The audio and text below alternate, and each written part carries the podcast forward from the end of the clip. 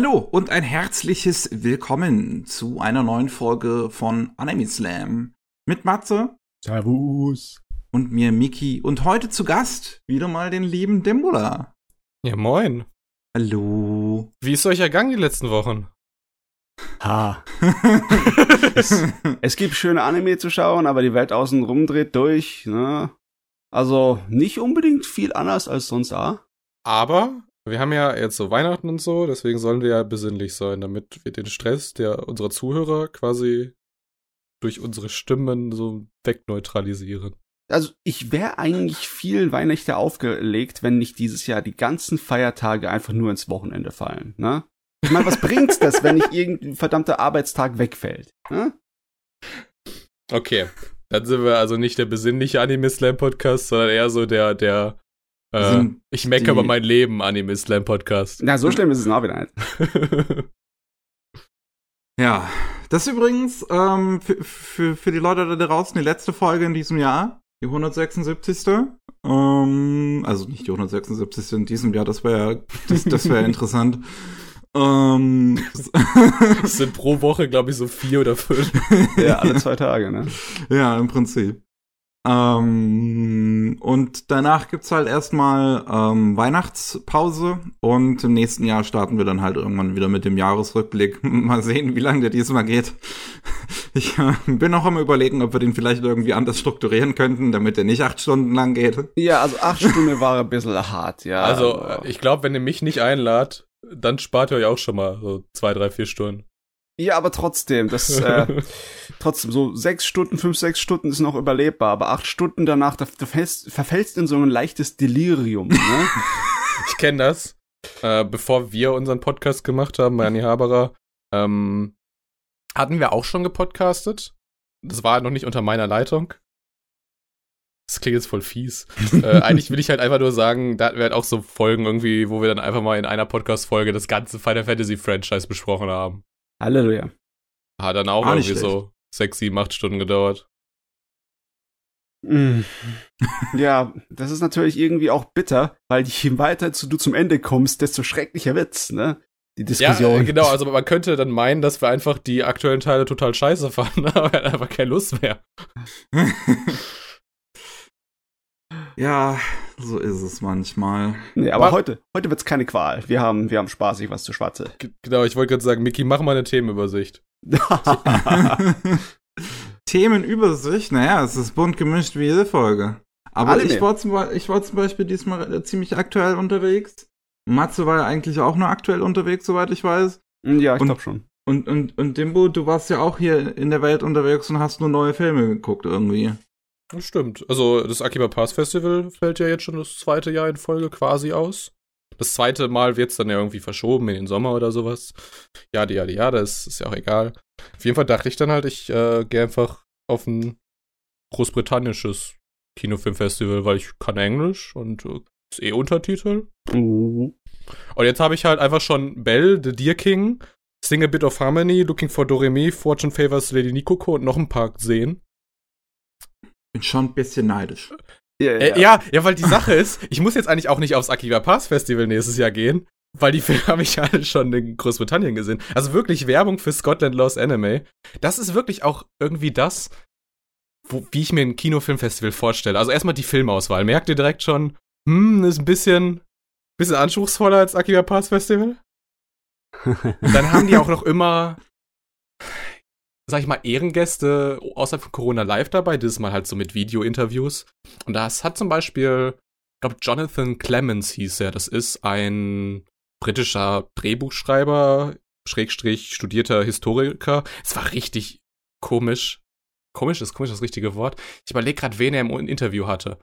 Ich glaube, äh, Masashiro Ando. Ich bringe die oh. immer durcheinander, die Andos. Den Regisseur von The Deer King. Und dann macht, stellt er irgendeine Frage zum quasi historisch-kulturellen Kontext von diesem Film und auf einmal mitten im Satz fängt er an Chinesisch zu reden, weil er kann offensichtlich nicht nur Japanisch, sondern auch Chinesisch fließend sprechen. Ja. Aha. und jetzt, jetzt stell dir mal das beim Pyramid Anime Festival vor, wenn Basti ein Interview führt, dann kommen nicht solche Fragen, ohne ihn dissen zu wollen. Aber ich denk mir halt auch so, ey, ihr als Festivalorganisatoren bitte reist mal ins Ausland und guckt euch an, wie Filmfestivals da sind, weil die sind halt alle noch eine Schippe besser. Also ja, das inhaltlich. Ist, das ich glaube auch, ich glaub auch für den generellen Zuschauer. Es ist schon ein bisschen eine heftige Hürde, ne? Also gleich mal Japanisch und Chinesisch zu können. Also, ja, hab, aber du kannst dir ja hier auch einfach jemanden einladen. Du musst dir die Interviews ja nicht selber machen. Du kannst ja sagen, hier, Anime Slam, ihr macht jetzt die Ehrengast-Interviews beim Akiba Pass Festival. Ich meine, theoretisch ist es möglich. Ich habe immer noch ein JLPT Level 1. Also ich fließend Japanisch kann ich, es geht, aber Chinesisch kann ich nicht. Ja, wir können ja auch erstmal langsam anfangen. ja, Also, es, reicht ja, es, es reicht ja schon, äh, wenn du im Interview nicht direkt die Frage stellst, so wann kommt Staffel 2? Oh ja, das Was komisch ist bei einem Film, aber ihr kennt die Fragen. ja. Ah, da kriegst du eh keine Antwort drauf. Ich bin froh, dass der als Erlebnis gut war. Jetzt müssen nur noch die Filme gut gewesen sein. Ja. Fangen wir mit Deer King an. Wie war Deer King? Wieder jetzt zum Verhör. Ähm, ich überlege gerade, ob ich irgendwo noch Notizen habe für unsere anderen ganzen Podcasts. Ich glaube, bei Uh. Twitter habe ich Notizen. Da habe ich mich über, über ganz viele äh, Filme gepostet. The Deer King äh, hat mich ein bisschen überrascht. Eigentlich weiß ich so grob, immer wenn ich in einen Film reingehe, worum es geht. Und dann kam halt dieser Moderator auf die Bühne und meinte halt so, hey, dieser Film hat einen Award bekommen, irgendwie einen Medical Fiction Award. Und dann Ah. dachte ich mir halt schon so, Moment, ich habe eigentlich jetzt mit Prinzessin Mononoke 2 gerechnet, weil dieser Masashiro Ando, vielleicht hat er auch einen anderen Vornamen. Ich, Äh. äh, es ist Masayuki Miyagi. Der, der Autor der Novel.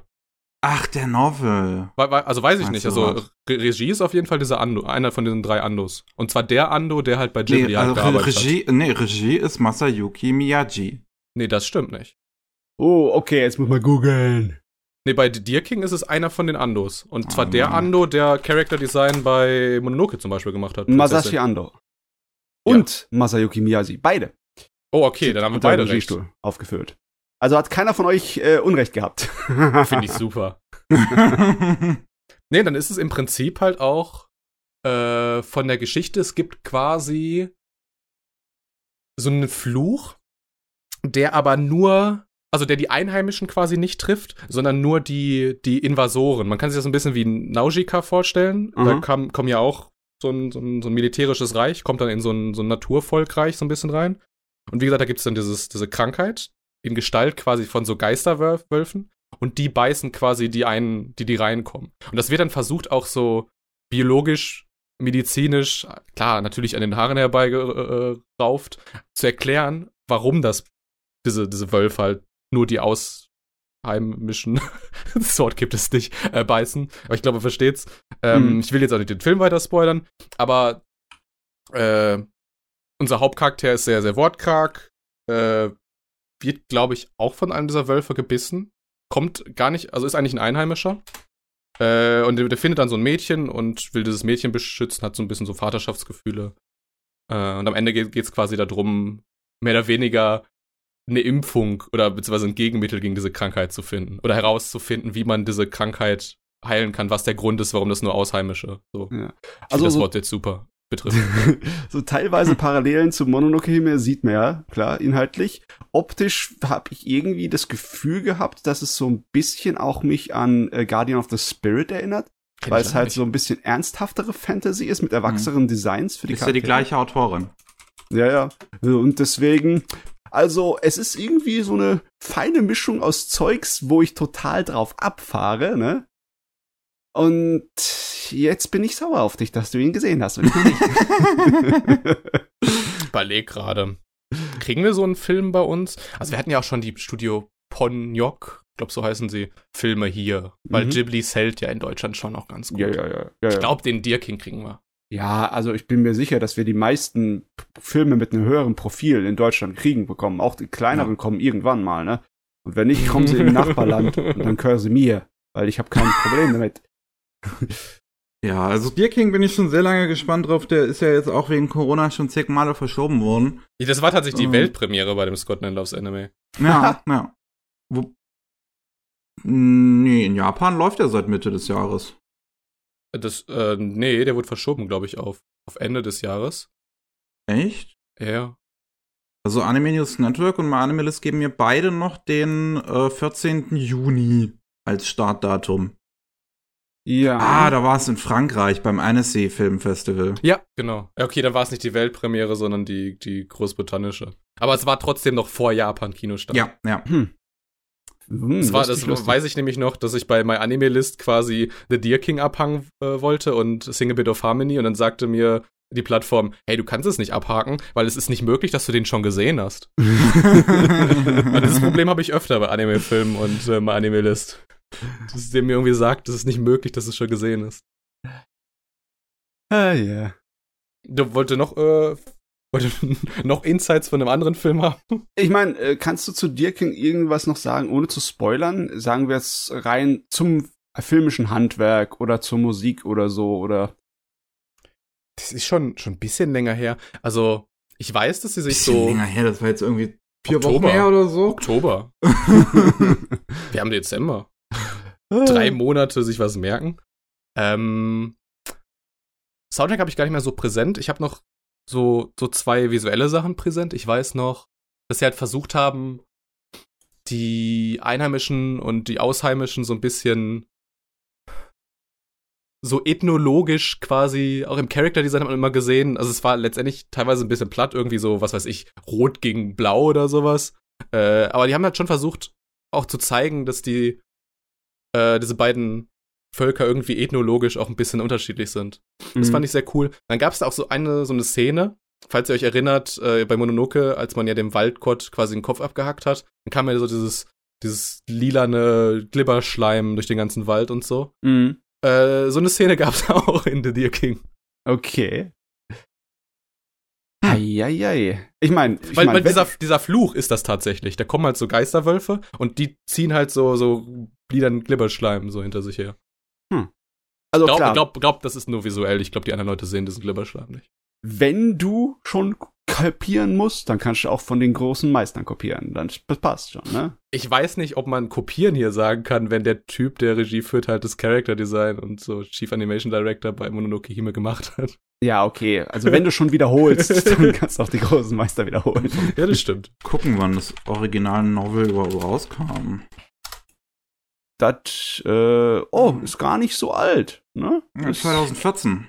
Ey, ihr seid so schnelle Googler, ey. Äh, Ich habe die Wikipedia-Seite offen, ich meine, also, also, ne? Mache ich mal meine, meine Dingens, meine Twitter-Seite offen, dann habe ich vielleicht ein paar bessere Notizen. Ach gut, ja. Aber schön, schön, dass er dir gefallen hat. Ich meine, ich, ich nehme mal an, dass er dir gefallen hat, ne? War nicht der beste Film von dem, von dem Festival. Also ich weiß, Oh, den, okay. den Jury Award, ganz, ganz überraschend, hat Fortune Favors Lady Nikuku gewonnen. Ah, okay. Das ist eine der beiden 4 Grad äh, Celsius-Dinger, ne? Genau, ist von Ayumu Watanabe Regie geführt. Das ist der Regisseur. Das ist mir erst vor einer Woche oder so aufgefallen, dass ich von dem eigentlich fast alles gesehen habe. Also es ist kein Regisseur, sag ich mal, der so einen krassen eigenen Stil hat. Ähm, aber eigentlich trotzdem, alles, was er anrührt, ist eigentlich ziemlich solide. Also er hat Space Brothers gemacht. Mhm. Äh, diesen Children of the Sea, äh, auch äh, Studio 4 Degree Film. Hm. Lief, glaube ich, 2019 auf dem Akiba Pass Festival oder 2018 von Polyband. Was hat er noch gemacht? Regie. Ich sehe gerade aktuell Komi-san, Stimmt, Komisan macht er gerade. ähm, den Anime zu ähm, hier äh, äh, After the Rain. das auch und das im Gerichtssaal hier, Phoenix Wright.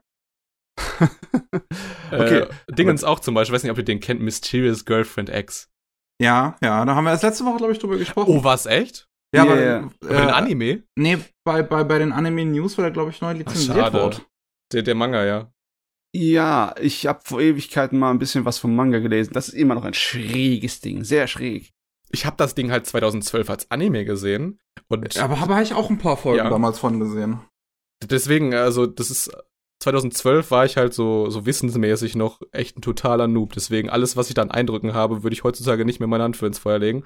Aber so mein Gefühl war, es hatte so diesen, diesen, sag ich mal so, also Haupttonfarbe war irgendwie ja braun. Das hatte so ein bisschen, aber also so ein Sonnen, Abendsonnenbraun. Und es hatte halt so diesen Charme von so einem Retro 80er Jahre Anime irgendwie. Ich stehe auf sowas total.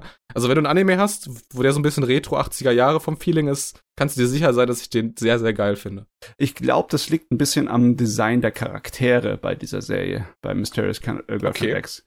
Ähm, das erinnert mich auch im Manga so ein kleines bisschen an äh, so Stile aus Ende der 80er, Anfang der 90er. Ja. Das hat Aber, sehr ja. old, Oldschool-Look. Mhm. Aber auch äh, musikalisch, also ich habe das Opening halt immer noch. Ich höre das manchmal auch noch. Ui, Es, okay. ist, es ist so schön, so schön alt. Ah. 2012 sind neun Jahre. Ja, aber es wurde halt so gemacht, wie Sachen halt in den 90ern so klangen. Okay. Ja. Ich meine, ich, ich. Also so ein bisschen City-poppig. Weißt du das so? Ist, ja, City Pop ist natürlich eine gute Beschreibung dafür. City Pop ist geil, ehrlich gesagt, die Musikrichtung. Und sind wir sogar noch viel früher als 80er, 90er. Ja, das war 80er. Frühe 80er teilweise sogar. Auf jeden Fall, TLDR, Ayumu Watanabe ist ein ziemlich geiler Regisseur, auch wenn er gar nicht so seinen Stempel über drauf drückt. Äh, Und Fortune Favors Lady Nico Kuchan habe ich nicht verstanden. Ähm, okay. Deswegen bin ich sehr froh, dass der auf Magiba Pass Festival noch mal läuft nächstes Jahr. Also rein vom optischen her, ja, da hat das auch viele Elemente, wo ich sagen würde, es sieht aus wie ein Ding aus der 80ern oder 70ern teilweise sogar auch, ja.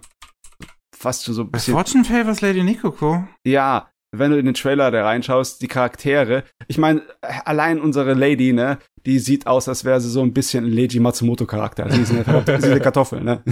Die heißt ja auch Nikoko, also Fleischkind. Ah, stimmt. Ja, gut, jetzt wo du es sagst, die, die, die Character Designs sind schon ein bisschen Leiji Matsumoto. Aber auch nur teilweise. Nur teilweise, ne? Es hat nur einen leichten Hauch drin, ne? Ja. Aber vom Stil her würde ich sagen, wie es animiert ist und so, wie es aussieht, generell hätte ich jetzt auch das eher wieder mit Children of the Sea verglichen. Verstehe ich den Vergleich. Also, selbes Team halt auch. Äh, Ja. Ich weiß nicht, ob ihr die, die ganzen Ankündigungen bisher mitbekommen hattet. Da wurde ja auch sehr viel angekündigt, so mit, äh, mit japanischen Comedians, die quasi so Cameo-Auftritte haben und sowas. Ich glaube auch die Synchronsprecherin von Nikoko ist, glaube ich, auch eine japanische Comedian. Mhm. Also es wird halt Gucken. definitiv wesentlich weniger ernst äh, wie Children of the Sea. Mhm. Halt Okay. nicht, also es macht halt auch viele japanische Wortwitze. Mhm. es macht auch eine Menge optische Witze. In den ersten 20 Sekunden des Trailers wird Nikoko gleich zweimal mit Totoro verglichen, ne? Ja, ja, stimmt. Die stehen auch, in einer Szene stehen sie halt auch an so einer, also vor so, einem also da ist so ein, so ein Hang und da ist so ein Schrein quasi oben auf dem Hang und davor ist eine Bushaltestelle. Oh Gott, ja, ich sehe, was du meinst. Ja, ja, das stimmt. Oh, das ist geil. Ja, also ich, ich vermute einfach mal, dass ich den deswegen nicht verstanden hatte, weil es war halt dann irgendwie der vierte, fünfte Film an dem Abend. Ich meine, aber f- gibt's da viel zu verstehen? Das sieht eigentlich nur wie ein Feel-Good-Film aus, ne? So, so ein spaßiger Film, so ein bisschen über menschliches Herz und Zeugs. Ja, also hat keinen großen Twist, der irgendwie schwierig zu verstehen ist, ne. ja. Aber, aber selbst dieses, das, das Comedy war mir schon so ein bisschen zu. Also, was ich meine mit äh, nicht verstanden, ist vielleicht auch eher so den Reiz nicht verstanden. Ah, okay, okay. Weil, weil, wie gesagt, er hat den Jury Award gewonnen. Hm. Ich glaube, ganz knapp hat es den Jury Award. Warte, ich google das, bevor ich jetzt was Falsches sage. Es gab nämlich einen Audience und einen Ju Jury Award. Scotland loves Anime. Ey, ihr seid so krasse Googler. Jury Award. Sing a Bit of Harmony hat den, äh, den Publikums Award gewonnen. Hm, so viele gute Hm. Filme. Oh, der Da- Nachholbedarf äh, Das steigt. ist ja, äh, Sing a Bit of Harmony ist ja eine, ich weiß nicht, ob Co- oder sogar vollständige Funimation-Produktion. Hm. Der soll auch, sollte der schon oder soll der? Ich glaube, der soll auf, äh, im Kino von, durch Funimation gezeigt werden, in USA, Kanada, UK, Ireland, Australia ist schon bestätigt. Also kann auch sein, dass er bei uns im Kino läuft über Wakanim. Äh, der soll aber auch, glaube ich, irgendwann auf die Plattform selber kommen. Also auch wieder nur Funimation. Also weiß man nicht, ob dann auch zu Wakanim, aber ich sag mal so, ist schon wahrscheinlich. Hm. Hm, okay. Also er läuft wirklich, er läuft im Kino und auf Funimation ist schon angekündigt für alle Regionen eigentlich, in denen Funimation aktiv ist, außer Europa. Und warum soll man es nicht in Europa Produktion machen? zwischen GC Star und Funimation steht hier. Ja, siehst du, dann, dann wird wahrscheinlich da Ja. Aber was, äh, zusammengebuttert haben. das ist einer von denen, der mich ein bisschen weniger interessiert, weil es halt wieder, es ist halt wieder ein herzerfüllendes Teenie-Drama. Aber Ich es mein, hat den Jury Award gewonnen. Ja, Ich- mich, äh, mich nicht den Jury, den Audience gesagt auch Award. nicht. du, äh, generell, ich habe immer so Widerstand bei solchen Dingern, aber dann, wenn ich's gucke, habe ich meistens immer noch meinen Spaß ohne Ende, aber trotzdem, der Widerstand verschwindet nicht einfach. Ich würde lieber was Fantasy-mäßiges gucken. Also es war jetzt auch ein bisschen baity. Ich habe gehofft, dass ihr mir, dass ihr jetzt so ein bisschen, bisschen Also- darauf eingeht oder so. Also ich, ich persönlich, von denen, die ich geguckt habe, war es halt auch einer der schlechtesten. nicht, oh, okay. nicht, nicht Nee, weil er hab ich schlecht, erwartet. Ich habe erwartet, dass es schon äh, ein guter Film ist, nur halt nix, äh, ne? ja, nicht weil es schlecht war. Aber schau dir halt das Line-up an. In diesem Line-up geht so ein Film halt, also Teenie-Drama für mich halt unter. es geht halt ganz grob um eine AI und die ist quasi entwickelt von der Mutter von unserer Hauptprotagonistin, einem Oberschulmädchen halt. Ähm, und diese Mutter hat halt auch in dieser Firma, die diese AIs entwickelt, halt auch recht einen schweren Stand. Ich versuche mich dran zu erinnern, ich weiß nicht, wie das genau war. Ich glaube, das war einer der ersten Szenen. Äh, da sieht man so einen Roboter, eine menschliche Gestalt auf einem Feld arbeiten. Und ich dachte mir so, ey, das ist überhaupt nicht Sci-Fi realistisch, weil wenn du einen äh, einen Farmroboter hast, dann machst du den nicht in der menschlichen äh, Form, weil das total unergonomisch ist. Der ist total uneffizient. Den kannst du viel besser designen für Feldarbeit spezifiziert und so. Und so, meine Kinder, könnt ihr erkennen, was, welche Leute Science-Fiction-Nerds sind und welche nicht. Ja, und das ist so ein bisschen, also erwarte keine authentische äh, Science Fiction. Das Ding, das ist ein Film, so wie den Netflix halt produziert. Das ist ein typischer so Tierjerker, ist auch sehr, sehr geforst, weil also diese, diese AI kommt dann auf die Schule quasi und die Tochter weiß halt nach fünf Minuten, ey, das ist kein Mensch. Und die kann halt eins, eins und eins zusammenzählen und merkt dann halt, ey, das muss das Projekt meiner Mutter sein. Äh, und wenn dieses Projekt scheitert, dann hat sie halt in der Firma einen richtig schlechten Stand und wird vielleicht Oh, ist rausgeschmissen, vom- ist vom- arbeitslos und so. Vom Regisseur von Time of Eve und Perry Cocoon. Mhm. Ah, Mann, ey, Ja, der schade. hat, der hat auch äh, angefangen in der kleinen Ecke. Mein Ja. ja. war wirklich ein kleines Projekt, das ziemlich äh, dann äh, so Kult-Favorit äh, wurde. Zu Recht, ich finde den auch geil. Ah, das ist interessant, dass er jetzt bei den Teenie-Dramen ist. Es ist halt, es ist halt wirklich, ist kein Film irgendwie AI meets Human, es ist wirklich ein Film über Freundschaft, die singen auch alle fünf Minuten, also, Ach, ja, ein das Musical. Singen, es ja. wird gewöhnungsbedürftig vielleicht. ähm, ja, weil, weil diese, diese AI hat quasi einen Auftrag, Menschen glücklich zu machen und wie macht man Menschen glücklich? Durch Gesang. Ist ja klar. Hat das noch nie bei euch geklappt? bei mir auch nicht. Hm. also, ja, okay. Jetzt wollen wir nicht ganz so zynisch sein. Manchmal ist es ja ganz nett, aber äh, das ist, es ist schon ein Unterschied, ob du dir eine Musik anhörst, die dich entspannt oder glücklich macht, oder ob einfach irgendeine Mädel bei dir in der Klasse auf einmal anfängt, lauthals zu singen, ne? Ja. Also, Ich weiß nicht, habt ihr zufällig bei Netflix diesen World's Bubbling Up Like Soda oder so geguckt? Ja, What's Bubble Up Like Soda Pop ist einer meiner Lieblinge dieses Jahr. Okay, also, also, den, den, also vom Level würde ich sagen, kann man Single Bit of Harmony damit so ein bisschen vergleichen. Er hat wahrscheinlich kein, äh, der hat keinen Ushio-Soundtrack, deswegen. Da schon wieder Ja. fünf Minuspunkte. Okay, wenn das natürlich dein Fokus ist, dann kann man es nicht vergleichen. Aber, aber ich will halt nur noch mal diese Relation aufmachen. Dieser Film Single Bit of Harmony ist bei Gott nicht schlecht. Aber da waren halt einfach fünf Filme, die besser waren. Und das Ja. liegt nur an diesen fünf Filmen, weil die so gut waren. Es liegt nicht daran, dass der schlecht ist. so, äh, äh, bevor wir jetzt Tempo. weitermachen, äh, wollen wir den äh, lieben Dimbola sich gleich mal hier ausschütten lassen oder heben wir noch ein paar von seinen Filmen für später auf? Ja, ich glaube, wir können mal mit was anderem weitermachen, Okay, um ein bisschen Abwechslung reinzubringen. Ja, ja. Matze, wie sieht's bei dir aus? Uh, hm, über was soll ich reden? Ah, am besten gleich hier mit dem Hammer ausholen, volle Kanne. Der erste Teil vom sechsten Teil von Jojo. Jojo Stone Ocean äh, ist mal wieder super geil. Aber klar, ich meine, ich bin Jojo-Fan, was anderes wird man wahrscheinlich von mir nicht erwarten als Meinung. Er ist auf jeden Fall einer von den Sorten von Jojo-Serien, die gleich von Anfang an ziemlich heftig aufs Gaspedal treten. Also es ist ähnlich wie in Part 5, dass äh, Action von der ersten bis zur letzten Minute eigentlich herrscht. Du wirst auch sofort reingeschmissen in die Story. Es ist äh, gleich passiert es äh, schreckliche Sachen. Und äh, Hauptcharakter Jolene junges Mädel, Tochter von äh, Jotaro Kujo, dem, dem großen Hm. Aushängeschild-Helden von der ganzen Serie, ne? Sie muss ins Gefängnis wegen äh, ja Fahrerflucht und äh, ja, sozusagen Mord, der daraus äh, entstanden ist. Und ja, es stellt sich natürlich gleich heraus, dass äh, ist alles eingefädelt worden.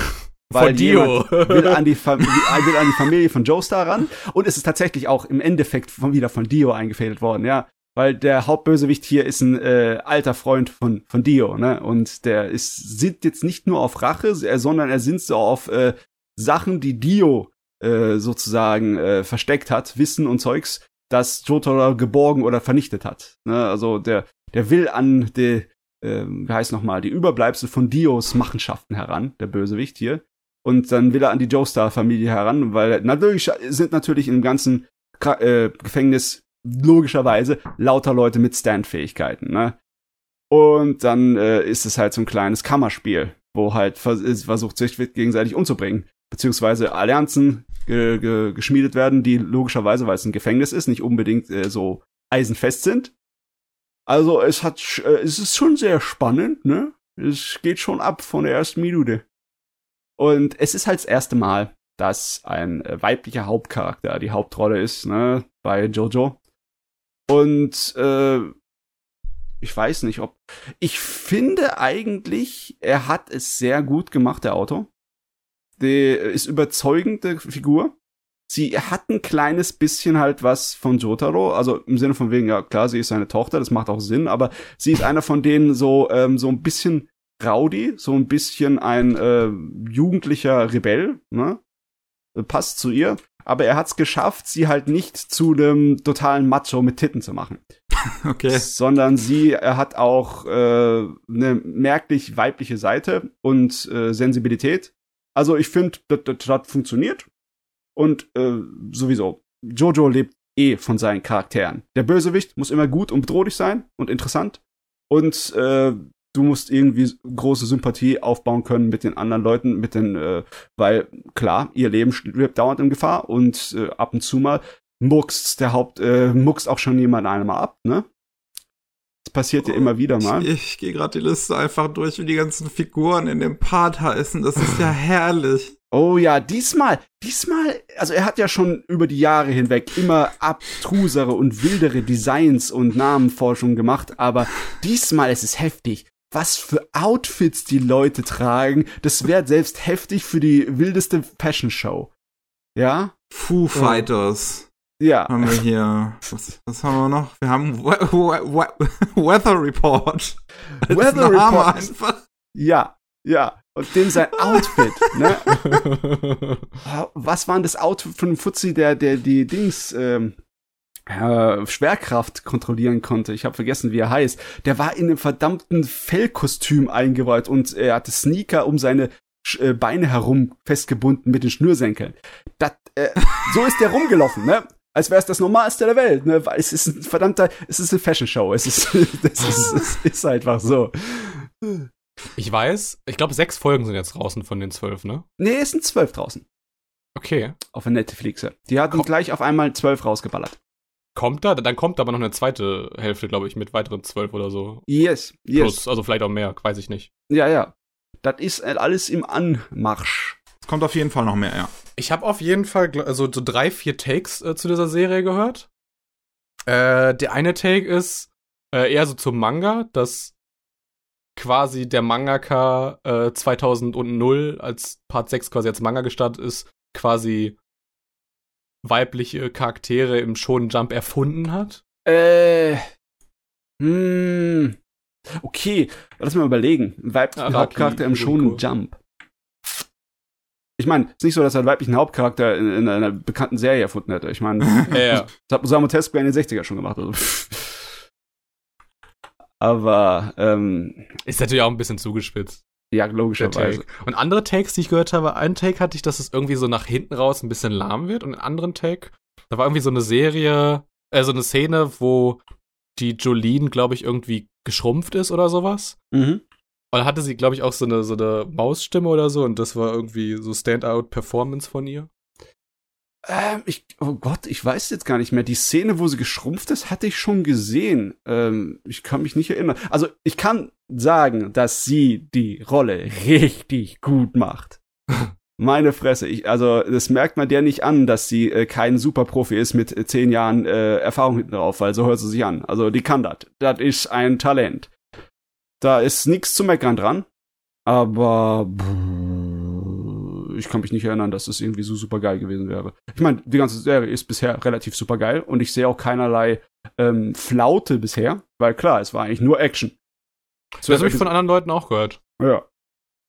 Äh, die äh, Aifairos heißt sie, glaube ich, Synchronsprecherin. Die ist ja eine japanisch-Ägypterin. Ja. Wollte ich einfach nur mal so reinhauen. Macht mit diesem Fakt, was ihr wollt. Ach Gott, ja. Äh, es, das ist halt, das Problem ist, die ist zwar sehr, sehr unterhaltsam, aber es gibt halt nicht so viel drüber zu sagen, ohne nicht gleich ins Spoiler-Territorium rein. Oder ich weiß gar nicht, ob Spoiler-Territorium ist. Ich weiß gar nicht, ob man da irgendwas spoilern kann, weil bisher noch keine Charaktere irgendwie ähm, gestorben sind. Das der einzige wichtige Punkt ist.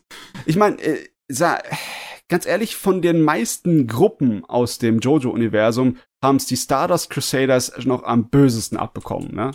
Die beliebteste Reihe von denen ist, glaube ich, jetzt nur noch einer am Leben. Ne, von dem ganzen Team aus Stardust Crusaders. Okay. Ja. Und äh, ja, ansonsten sind bei den ganzen anderen Teams dazwischen drin, ja, sind sie entweder an schön brav am hohen Alter gestorben, ne, weil es halt über Jahrhunderte geht, oder oder sie äh, haben vielleicht ein oder zwei Leute verloren insgesamt, ne, wie bei äh, Golden Wind, aber nicht die ganze Truppe irgendwie im Laufe des Mangas alle dezimiert worden, also so. Hui. Ich überlege gerade. Hm. Ich kenne so ganz grob den Manga. In den ersten zwölf Folgen dürften sie ja sowieso eigentlich nur die ganze Zeit im Knast sein. Also ich weiß Ja. nicht, was du da so groß spoilern willst. Es ist nur im Knast, ne? Ja. Und es ist äh, teilweise eine herrlich dämliche Knastumgebung, ne? Mit äh, so dem typischen amerikanischen, ähm, ja, so Full Metal Jacket mäßigen, dass die andauernd nur am Rumbrüllen und Schimpfen sind in den schlimmsten Ausdrücken, die Wärter, ne, um Mhm. die einzuschüchtern. Und sie sind natürlich alle total korrupt und gewaltbereit. Es ist so, es ist herrlich verdreht. Und es, es macht einfach Spaß. Also als ich das Ich letzte Mal im Gefängnis war, wurde ich nicht geschrumpft. Also von daher. Äh, ich habe nur eine Szene auf, auf Twitter gesehen, da hat jemand getweetet, in, das ist voll unrealistisch, in Florida würde das nicht passieren, weil ähm, die Jolene irgendwie ja, gerade, keine Ahnung, die versucht irgendwie gerade abzuhauen oder, oder irgendwas ist und da sind so zwei Wächter, einer ist bewaffnet und der andere sagt so zu dem, zu dem anderen, nicht schießen, sie ist unbewaffnet. ja, das wird nicht passieren. äh, America. America. Äh, Matze, ist der für dich so, sag ich mal so Top 5, Top 3 des Jahres für dich? Äh, schwer zu sagen, weil es halt erst mal so zwölf Episoden sind. Aber ich, ich, ich, ich bin mir, habe auch keinen Überblick mehr gemacht, weil das Jahr war vergleichsweise lang. Die ersten zwei Saisons hatten halt sehr, sehr viele gute Anime. Und äh, auch wenn der Sommer für mich so ein bisschen Flaute war, jetzt, ne, in der letzt laufenden Saison, habe ich ein paar, die haben sich zu richtigen Lieblingen bei mir entwickelt. Also richtige Dinger, die ich richtig toll finde, weil sie einfach ihr Potenzial erfüllen und ausfüllen. Und ich hab's echt schwer, jetzt mich zu entscheiden. Ich muss wirklich darüber noch ein bisschen nachsinnieren. Ich äh, frage halt deswegen so ganz scheinheilig, äh, weil ich, also bei uns steht der Best of Anime Podcast jetzt bald wieder an. Und da muss ich meine Top 3 Liste fertig machen. Und ich überlege halt, ob ich den, den noch reingucken will. Also, was Kurzweiligkeit angeht und Unterhaltungsfaktor, steht er sehr weit oben. Ähm, das ist halt, hm, ich weiß nicht, ob ich es dann genau vergleichen könnte, weil es gibt halt andere Sachen, die haben anspruchsvolleren Inhalt, ne? Ja, ja.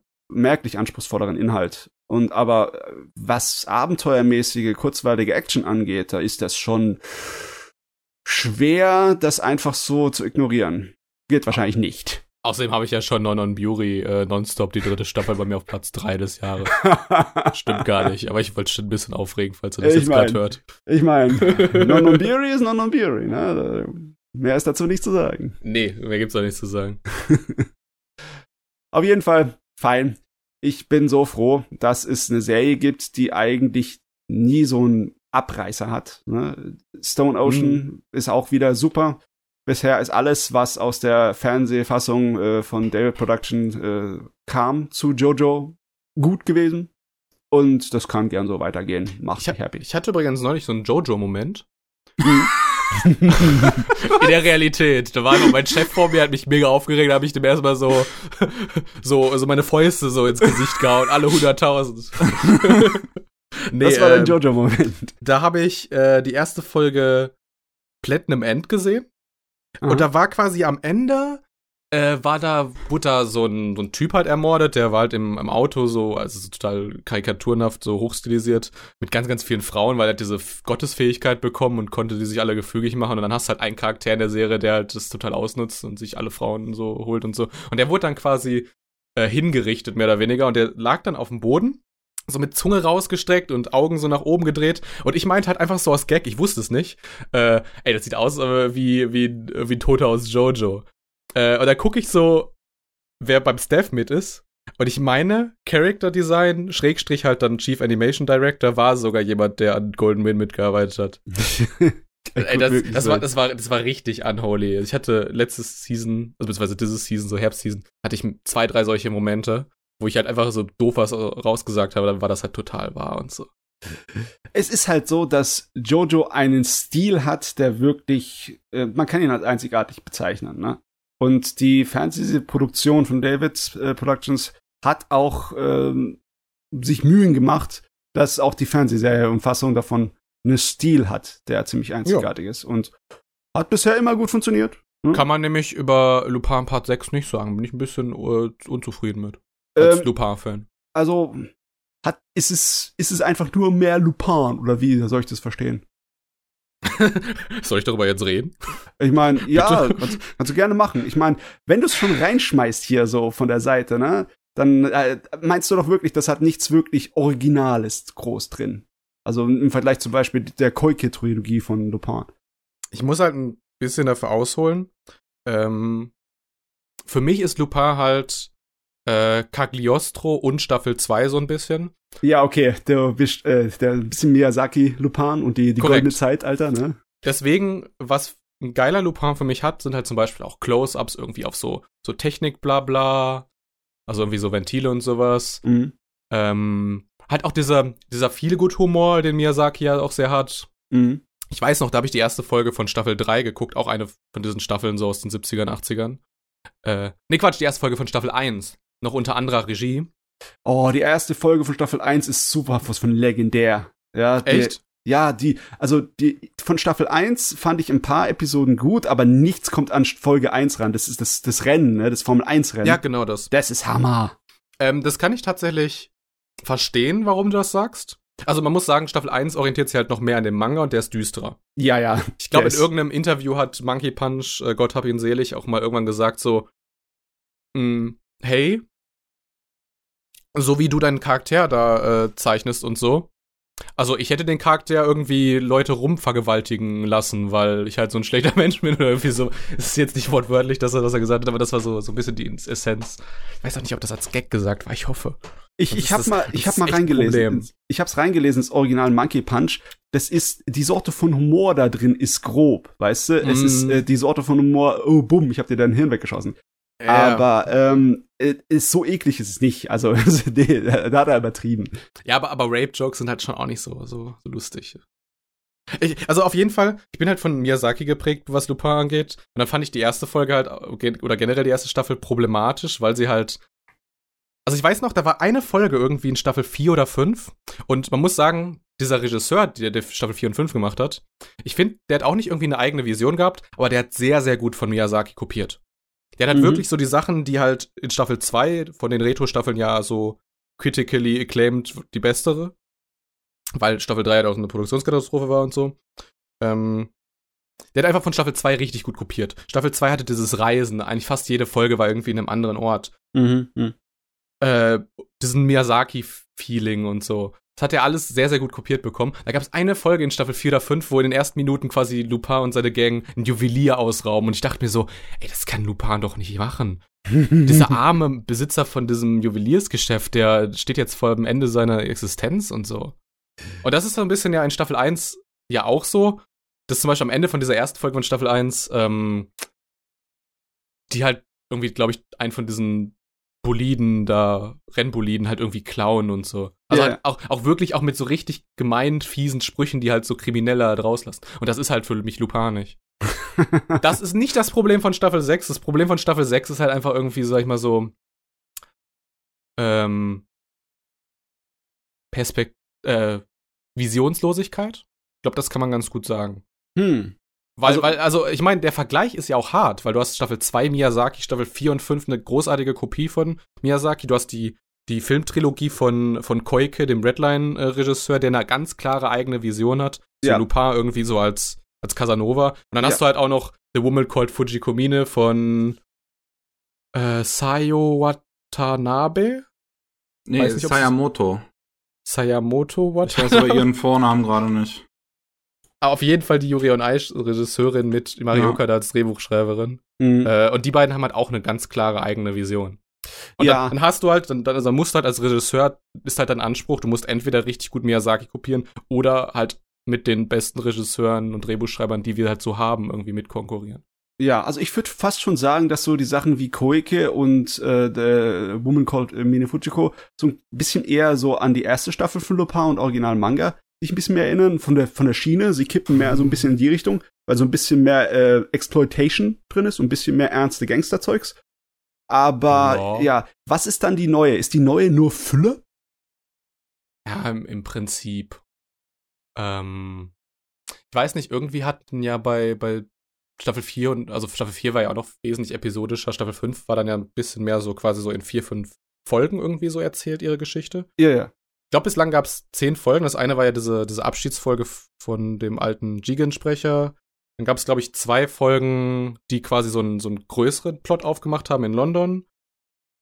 Dann kam so eine Folge, die im Prinzip einfach irgendwie, ich glaube, irgendwie ein Roman von Ernst Hemingway einfach eins zu eins adaptiert hat mit Lupin-Charakteren. Hm. Da gibt es zwei Folgen, wo sie durch eine Zeitmaschine im alten Japan waren.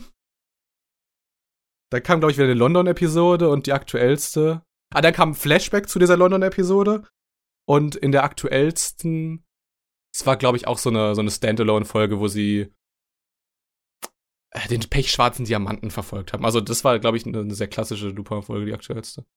Okay, aber ja, ähm, es scheint schon so, als wäre das einfach nur so eine Ansammlung von kleinen äh, Ja. Specials, ne?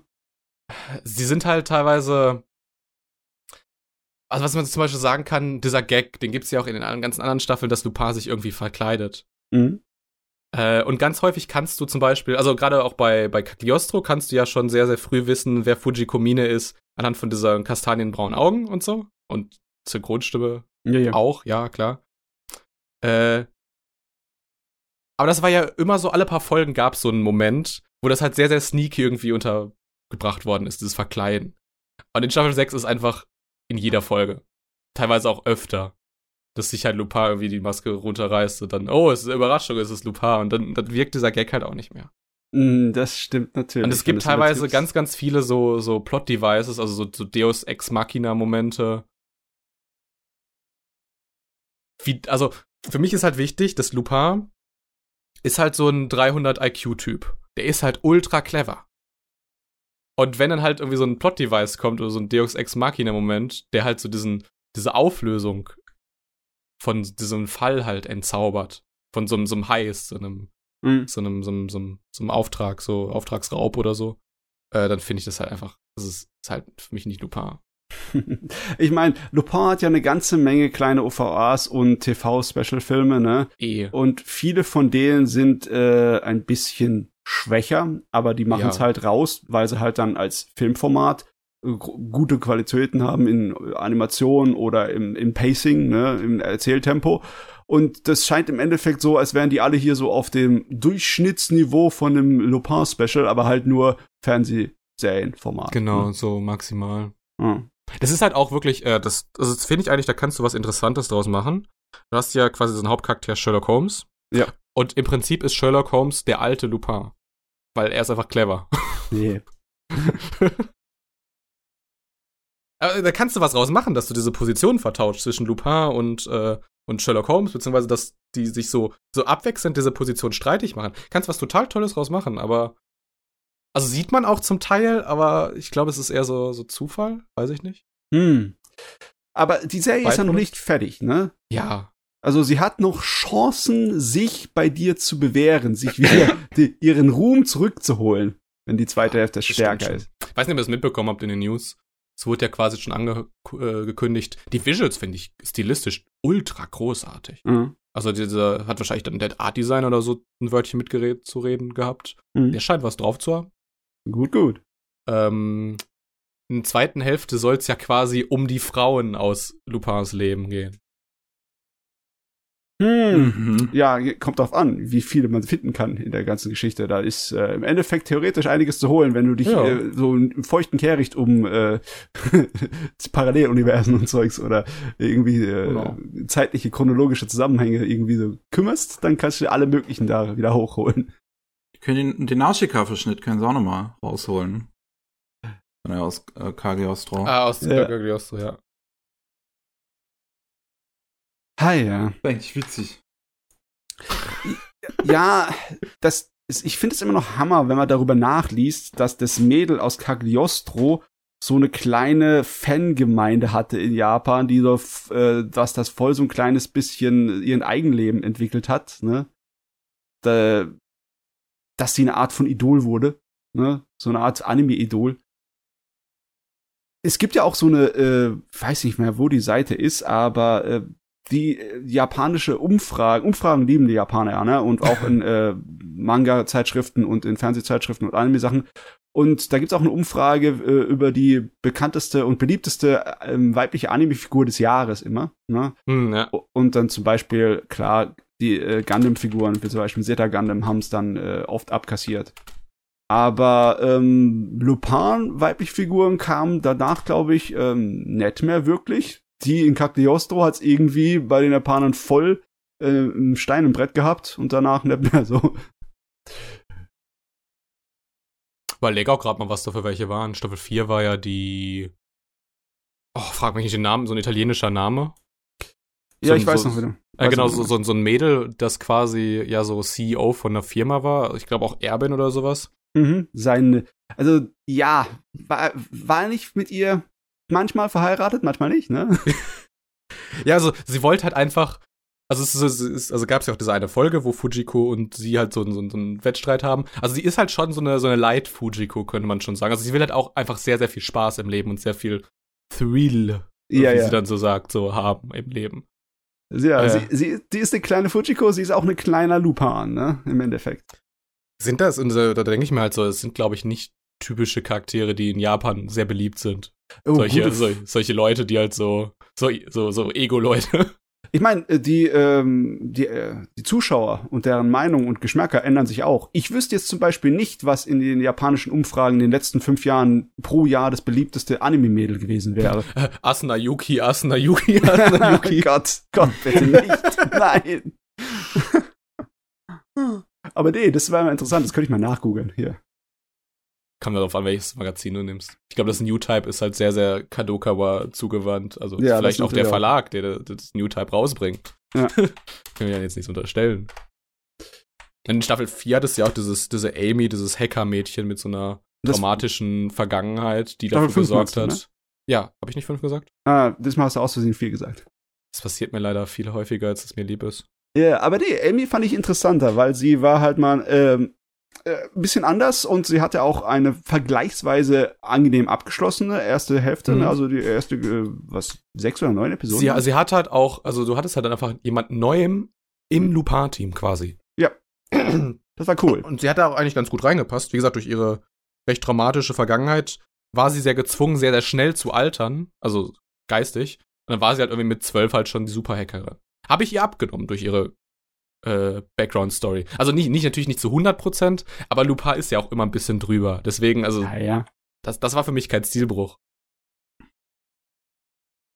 Ah, Lupin. Und, und ich Lupin, glaube halt, Lupin. und ich glaube halt, so eine Charakterin ist, also, weiß ich, vielleicht schon eher, aber das kann ich mir auch, also ich kann mir bei beiden vorstellen, dass es eher so Charaktere sind, die halt im Westen beliebt sind.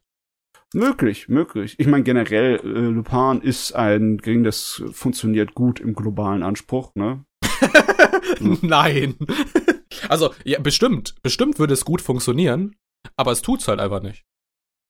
Ähm, Ich meine, in Italien ist es ziemlich groß, in Frankreich eigentlich auch. Okay, gut, guter Punkt. In Deutschland ist es, also war es in den ersten Wochen auf jeden Fall so bei Crunchyroll halt noch unbeliebter als hier Let's Make a Mug äh, Season 2. das finde ich auch irgendwie Und das, komisch, das sagt ne? vieles, finde ich. Früher liefen viele äh, Lupin OVAs und TV-Specials auf MTV.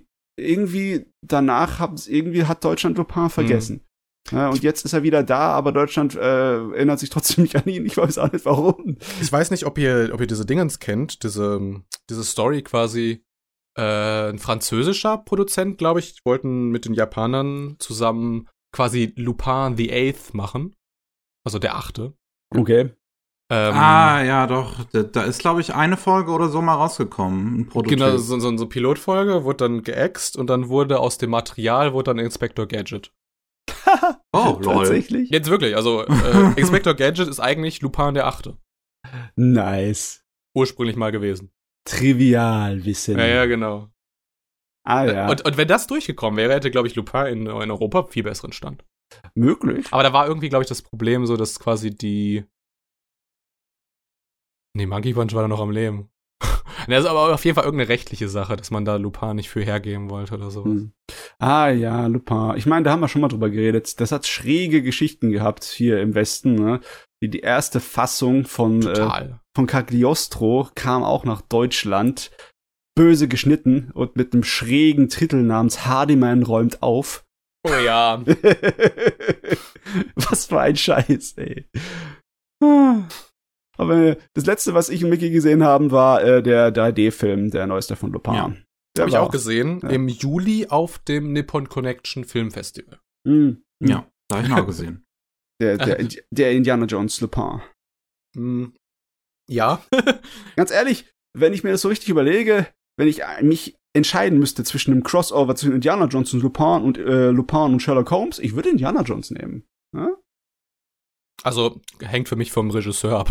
Hängt natürlich ab, aber generell, ne? Ich fand auch, äh, ich hätte es richtig cool gefunden, wenn man das durchgezogen hätte.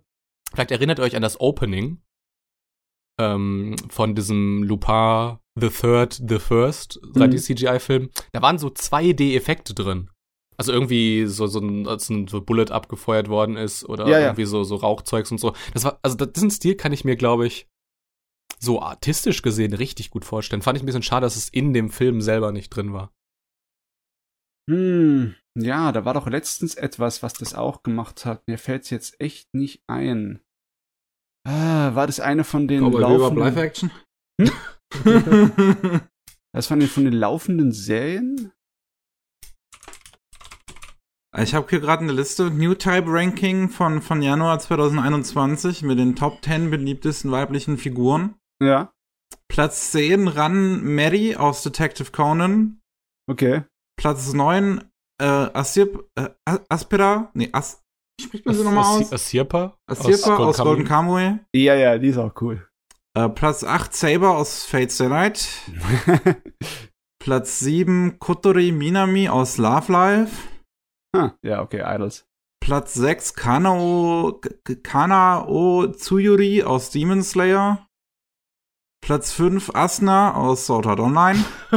Ich find's so Hammer, dass bei Demon Slayer, das ist so voll der Nebencharakter, der kaum Zeit bisher bekommen hat, aber es ist voll hoch eingelistet. Naja, wir haben, wir, keine Sorge, wir haben hier noch weitere Demon Slayer Figuren. Platz 4 Mitsuri Kanroji aus Demon Slayer. Das ist die, die, die flirtende immer die ganze Zeit. ja, die hat auch voll wenig Zeit im Anime bisher Ja. gehabt. Äh, Platz 3 Violet Evergarden. Aus Oh. Violet Evergarden. Das so, ist cool. so, so lange nach, dem, nach der Serie noch? Also ja, ich Mhm. weiß Filme und so, aber. Platz Krass. 2 Shinobu aus Demon Slayer. Platz 1, Nezuko aus Demon Slayer. Demon Slayer, ich find's ist- gut, dass Platz 1 die Figur ist, die davon am wenigsten sagt. Ich meine, Nezuko kann ich verstehen. Die ist auf jeden Fall irgendwo auf der Liste, weil die ist äußerst clever designt und sie ist einfach ein liebes Ding. Aber dass die ganzen Nebencharaktere, die, die Mädels aus äh, Demon Slayer da drauf sind, die so gut wie gar keine Zeit bisher bekommen haben in Anime, vielleicht höchstens im Manga ein bisschen mehr, das ist äh, irgendwie so, ja, ich bin 20 Minuten in der Fernsehserie aufgetreten und ich bin einer der beliebtesten Charaktere im Lande. Ähm, habt, Wenn ihr mal, 20 Minuten zusammenkommen. habt ihr mal bei, bei ANN, äh, die posten das hier jede Woche, äh, die Japanese Animation TV Rankings, also Von- nee, hab ich tatsächlich noch nie reingeguckt, Ab und zu mal gucke ich rein. Es ist dann meistens sind die großen Monster halt immer dieselben, ne? Weil die, ja, ja, ein- das, die Zuschauer ist langweilig, aber ich finde sie ist sehr, sehr erhellend. Ich weiß gar nicht, wer die rausbringt, diese Liste, irgendwie Nielsen oder sowas, aber auf jeden Fall geht halt um Einschaltquoten und da sind dann quasi die Einschaltquoten von den beliebtesten Anime so aufgelistet. Mhm. Du hast eigentlich auf Platz 1 immer so mit 10% irgendwie Sazae-san, Ja. Ja. äh, Chibimaruko-chan und so weiter und diese Ja. Long-Running-Sachen, One Piece, Conan und so weiter, Doraemon, Shinchan. Äh, soweit, so klar. Du hast da ganz, ganz selten äh, Late-Night-Anime drin. Äh, was zum Beispiel jetzt, ich habe jetzt aktuellste Woche drauf, 29. November bis 5. Dezember. Und da ist zum Beispiel Demon Slayer, da ist, glaube ich, die erste Folge vom Entertainment District Art rausgekommen. 9,2% Einschaltquote, also Boah. 0,5 nur unter Sasae-san. Boah, das ist natürlich heftig so. äh, läuft, ja, äh, läuft Yashahime im äh, Late-Night-Slot? Oder läuft der Ähm, auch Daytime? Nein, nein, nein, das läuft, glaube ich, irgendwie um 17.30 Uhr läuft Ja, das. davor, Okay. also wenn du das jetzt hier gerade auf Anime News Network auffasst, Mhm. davor steht ja auch immer die Zeit. 17.30 Ja, hätte ich natürlich drauf kommen können. ja. Ja, auf jeden Fall, ähm, neben Demon Slayer, du hast dann auch manchmal My Hero Academia drin und so, schafft's diese Season zum Beispiel nur Lupin in diese Top-Listen. Boah. Also das heißt, die beliebtesten Late-Night-Anime-Serien aktuell sind in Japan Demon Slayer und Lupin.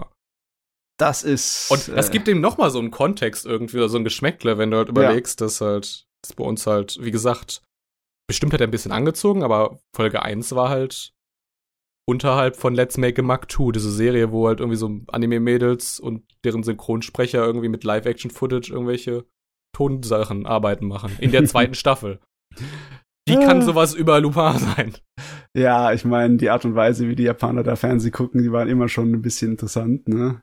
Ich finde das aber Hammer, dass, also ich hatte, ich hatte gewusst, dass es recht groß war, aber so groß, wow, Hm.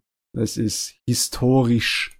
Ja, das ist halt so. In irgendeinem Interview hieß es auch mal, hey, wir machen, werden so lange Lupin-Serien machen, wie Leute es gucken. Ich glaube, glaub, Staffel 7 ist damit confirmed. Ja, äh, das kann noch eine Weile dauern, ne? 2,6% Einschaltquote um 0 Uhr 55. ja, das ist heftigst. Ich habe die männliche Liste hier auch noch von New Type für Januar 2021. Aha, jetzt, jetzt geht's als Eingemachte. Auf welchem Platz- Platz ist Kirito? Kommen wir gleich. Platz, Pla Platz 10 ist aus irgendeinem Grund Enmu aus Demon Slayer, der Böse aus Mugen Train. Ähm, aber der, der, der billige Böse, oder? Das ist doch der Der erste, der, der zum Zug wird, ja. Ja, ja. Ähm, okay. Ich kann es nachvollziehen, weil der so ein kleines bisschen ein Pretty Boy ist, aber trotzdem, der, der ist von all den, von den einigen geilen äh, Unis, die da vorkommen in der Serie, ist der ein bisschen vergleichsweise uninteressant. Hm. Vielleicht Zugfetisch. Ja, nee, Zugfetisch, ne? Zugfetisch ist definitiv die Erklärung. Ah, geiler ich, Zug. ich wollte jetzt was anderes sagen, aber es ist definitiv Zugfetisch. Platz 9 Tatsuya Shiba, der Protagonist aus The Irregular Magic High School. Ui. Platz 8 Cha Asnabel aus Gundam. Platz 7 Inosuke aus Demon Slayer. Inosuke? Echt jetzt? Die stehen auf Inosuke? Keine Sorge, das wird gleich noch schlimmer. ähm, Platz 6 ist Gio Tomioka aus Demon Slayer. Das ist so dieser ruhige aus der, ersten Episode. Das, darauf kann ich, das kann ich nachvollziehen, dass die Leute auf den stehen, ne? Ja. Platz 5 ist Akasa aus Demon Slayer. Das ist der zweite Bösewicht aus äh, Mugen Train. Definitiv interessanter, aber trotzdem, was machst du auf der Liste? So, jetzt kommt das Allerschlimmste. Platz 4 ist fucking Zenitsu. Also, ich, ich bin ja schon jemand, der hat sehr viel ich behaupte von mir mit Stolz, dass ich ziemlich viel Resistenz gegen so nervige Charaktere hat. Ich meine, ich gucke mir Airmaster gern an, aber Zenitsu ist schon hart an der Grenze, halt. Absolut. so, Platz drei ist Kirito. Platz zwei ist Tanjiro. Und Platz eins ist Rengoku. Okay, das lasse ich gelten. ich meine, es ist auch wieder mal vollkommen übertrieben viel Demon Slayer da drin, aber klar, ja. ist normal. Ne? Also ich brauche jetzt, glaube ich, ein bisschen anspruchsvolle Diskussion. Und ja, aber man wird ich, ich mer merk schon, Ich merke schon, dass so die IQ-Punkte bei mir so droppen. So. so ganz langsam bewegt sich auch der Podcast hier in die Demon Slayer-Diskussion hinein. Ne? Ja, ich ja. merke das schon. Es äh, wurde mir ja angekündigt. Also, es äh. ist immer sehr, sehr lustig. So behind the scenes mal. Äh, Mickey schreibt mich manchmal an, hast du den gesehen? ich so, ja, hast du den gesehen? Ja. Also, hast du Demon Slayer gesehen? Nee. ich habe richtig krassen so Blindspot für Shonen Serie. Ich habe auch Jujutsu Kaisen nicht gesehen. Ich weiß halt einfach, ich weiß noch, ich habe die erste Folge Ping Pong die Animation gesehen und oh. Sport, Sport und ähm, und Fighting Shonen haben für mich so, so einen ähnlichen Effekt, dass ich die meistens nicht mag. Und zu Ping Pong die Animation, die ersten Folge habe ich halt gesagt so, also war halt schon sehr sehr gut, aber das äh, Tischtennis-Match hätten sie schon sparen können. Das fand ich langweilig. Und so, das ist halt für mich genauso, sind das halt auch so Kämpfe. So Kämpfe und und sag ich mal so typische Sportszenen, finde ich, geben irgendwie dem Anime dramaturgisch nichts. Das langweilt mich total. Hm, okay. Ich finde Ping-Pong trotzdem gut. Ohne Frage. Aber nicht wegen den äh, Tischtennis-Szenen. Was ich. Hm, ja, ist natürlich. Animatorisch, animatorisch Tischtennis-Szenen finde ich natürlich schon super, aber generell langweilt mich die Tischtennis-Szene. Also hast du keinen Zugang damit, weil äh, der Spannungsbogen bei dir sich dann nicht irgendwie aufbaut? Weil klar, äh, die äh, generell ist das, was einem da so festhält, ne, so das Mitfiebern von wegen, oh, scha schaffst es oder schaffst es nicht? Kann man genauso formulieren, ja. Ja, es, es äh, haut bei dir nicht rein, ne? Nee. Natürlich dann kann man nicht viel machen. Ich mein, bei mir funktioniert's, weil selbst Baseball, wenn der Richtige dran hackt, schaffen die das spannend zu machen, ein Match, da ich mitfiebere. Obwohl ich nichts mit Baseball am Hut hat, aber gar nichts. Also, äh, aber wenn, wenn es nicht funktioniert, das ist echt schwer, ne, dann? Demon Slayer ist halt, ne? Da ist Kämpfe, Kämpfen ja. Äh, eine der Hauptaktivitäten, ne? die Hauptaktivität. Ja, es geht. Also, ich, ich hab's, ich hab's jetzt mal nachgeholt. Ich, die erste Staffel, die 26 mhm. Folgen 2019. Ich wollte jetzt endlich, ich wollte es jetzt mal wissen. Mhm. So. Mhm. Und ich, ich habe ja damals, äh, als es zuerst zu Ende gegangen ist, schon mal die ersten vier Folgen auf Wakanim gesehen, dann äh, keinen Bock mehr gehabt, weil die Bitrate auf Wakanim auf dem PC halt die Hölle ist. und es halt einfach nur komplett verschwommen war. Und dann habe ich am gleichen Tag Wakanim wieder gekündigt ähm, ich weiß nicht, wie es aktuell aussieht. Ich kann seitdem kein Fazit mehr dazu treffen, weil ich seitdem halt alles, was über Wakanim bei uns in Deutschland läuft, über VPN einfach über äh, Funimation guck. ähm, aber äh, äh, Demon Slayer gibt's ja jetzt mittlerweile auch auf Crunchyroll im, im, in Deutschland und da habe ich es dann gesehen und das sieht auch definitiv besser aus. Und ich, ich, ich, ich, ich, ich sehe es nicht so ganz. Du meinst den Hype? Ich, ja, ich sehe ihn nicht. Ich, ich verstehe den nicht so wirklich. Also, angefangen, das, das, das, das fängt damit an, das ist so eine Sache, die, die mich auch wütend macht, wenn ich, wenn ich so Serien gucke, so anfange. Das versucht direkt von Sekunde eins an so richtig episch zu sein, dieses Ding. Ohne dass ich irgendeine Figur kenne, ohne dass ich irgendeine emotionale Bindung oder sonst was habe, versucht das so richtig auf die Dröse zu drücken. Und da werde ich wütend, wenn Serien sowas machen. Weil, ich, weil das billig ist. Das, das kenne ich, diese Momente. Also äh, stell dir mal so einen richtigen Tearjerker vor, aber die Characters sind quasi total so unbelievable. Dann ist es mir schon öfter im Kino passiert, dass ich lauthals in einem traurigen Moment angefangen habe zu lachen. da bist du, da bist du im Kinosaal halt auto, also direkt automatisch der richtige Unsympath. Ich, mein, ich, ich weiß, was ihr meint, aber ich, ich finde auch die Art und Weise, wie es am Anfang von Demons der inszeniert ist, ist nachvollziehbar, weil ähm, es ist schon ein extrem harter Brocken, wenn diese nette Familie von äh, Tanjiro gleich am Anfang äh, so ziemlich alle sterben. Ne? Nee, jetzt ist mir scheißegal. Ja, ja, es, es, das ist die Sache. Es soll nicht, du sollst nicht unbedingt so eine extrem hohe Bindung damit haben, weil man will einen nicht von Anfang an äh, total abschrecken. Ne? Also der Anime will dir nicht von Anfang an die Laune verderben, er will eine Motivation geben. Und da ist zu starke Bindung nicht unbedingt das Idealste. Also ich, äh, das ist klar, es ist ein klassisches Ding, ne? wie bei jedem Kung-Fu-Film, wo es um Rache geht. Ne? Äh, das interessiert sich auch ein Scheißdreck, dass am Anfang der, der, der, der, die Familie oder der Meister getötet wird, ne? Aber es ist zumindestens eine nachvollziehbare Motivation. Du verstehst den Charakter. Zumindestens. Weil du, du kannst im Grunde, ne, im Prinzip kannst du damit sympathisieren, ne? Jemand möchte ja. dafür sorgen, dass keiner anderen Familie das passiert, was seiner Familie passiert ist. Also geht er trainieren und wird einer, der Dämonen jagt. Ne? Das, ist, das ist für mich nur ein gewisser Unterschied einfach von der Art und Weise, wie es halt inszeniert wird. Hier bei Demon Slayer ist halt so, so du siehst diese Familie einmal, dann geht Tanjiro halt los, die, um die Kohle zu verkaufen. So, und dann alle sind alle im Dorf so, oh, hier, Tanjiro, hier, du bist der Beste, danke, dass du mir geholfen hast, hier, Tanjiro, kommst später mal vorbei und so. Und alle lieben Tanjiro. So ist die neue Sitcom. Mhm. Und ähm, da, da geht er halt wieder nach Hause, so, also übernachtet halt bei dem alten Typen da, der halt so sagt, hier Vorsicht, Dämonen und so. Und kommt halt wieder, sieht, sieht das totale Blutbad, fängt halt an zu heulen, schlappt noch irgendwie Nesoko mit sich mit und hat dann noch diesen total, in Anführungszeichen, epischen Kampf dann mit, mit diesem Hashira, mhm. dem, dem ruhigeren Typen dann da. Mhm. Und das, das ist mir alles schon, ich sag mal, zu sehr in die Länge gezogen fast. So, weißt du, bei, bei, bei, bei John Wick, wenn, wenn dem sein Hund halt umgebracht wird, dann geht er halt in seinen Keller, holt seine Knarre raus und der Film geht los. Und ja, ist aber auch ein anderes Ding. Ne?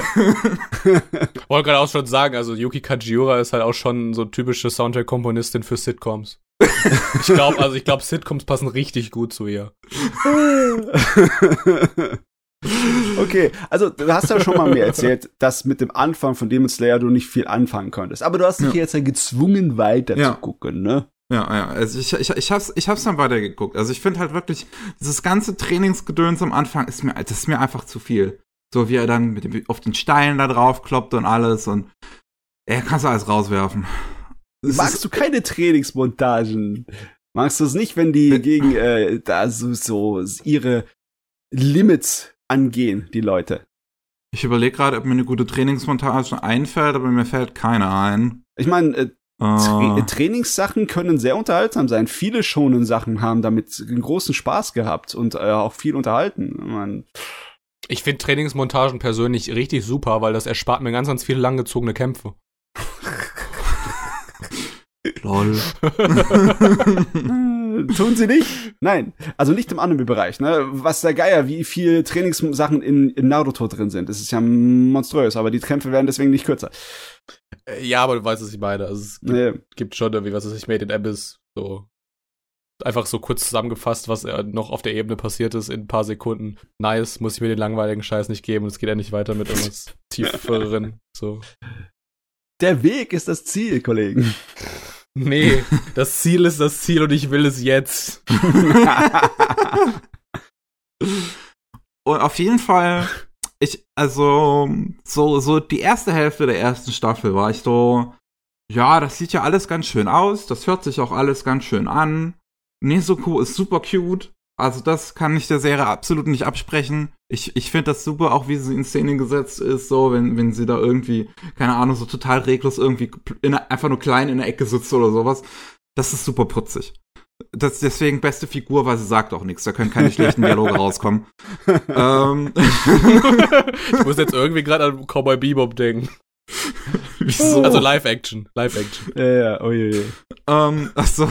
Also und, ähm, ja, nein, da gibt's ja zum Beispiel noch so, so diesen Kampf, wo, wo er dann diese Dämonen trifft, sich mit denen verbündet und gegen die anderen Dämonen da kämpft und dann da gibt's ja diese Bälle da mit den Pfeilen und das alles und da dachte ich, das sieht alles super cool aus.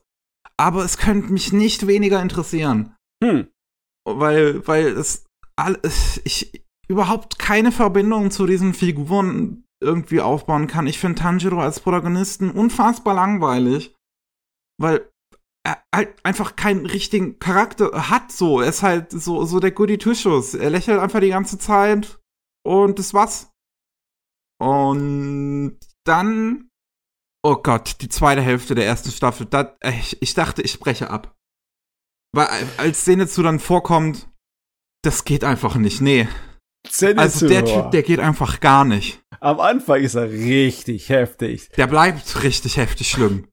Die ganze Zeit. Das ist die schlimmste, das ist die schlimmste Figur, die ich jemals in so einem Schonen gesehen habe. Hm, ich Das- muss, ich muss, ich muss Mickey mit der düsteren Seite des Schonens vertraut machen, damit Zenitsu nicht so Das ist- wild wird. Oh, das ist so anstrengend. Ich habe mir die ganze Zeit einfach nur gewünscht, dass sie die Fresse hält. Und dann, und es wird ja nicht besser, weil zwei Folgen später wird Inosuke vorgestellt. Und das ist auch einer, der die ganze Zeit rumschreit. Und ich dachte mir so, Alter! und dann, und dann, dann kommt's ja noch, ist, und es ist wirklich, es wird nicht besser. Dann gibt's ja noch dieses Treffen mit den ganzen Hashira, wo, wo Tanjiro dann ne, davor steht zwischen den allen, äh, vor den allen. Und das sind auch alles total Figuren, die total drüber sind und die ganze Zeit nur rumbrüllen. Ich dachte mir so, haltet die Klappe! Sag mal, wann hattet ihr zuletzt Tsubumi hier im Podcast?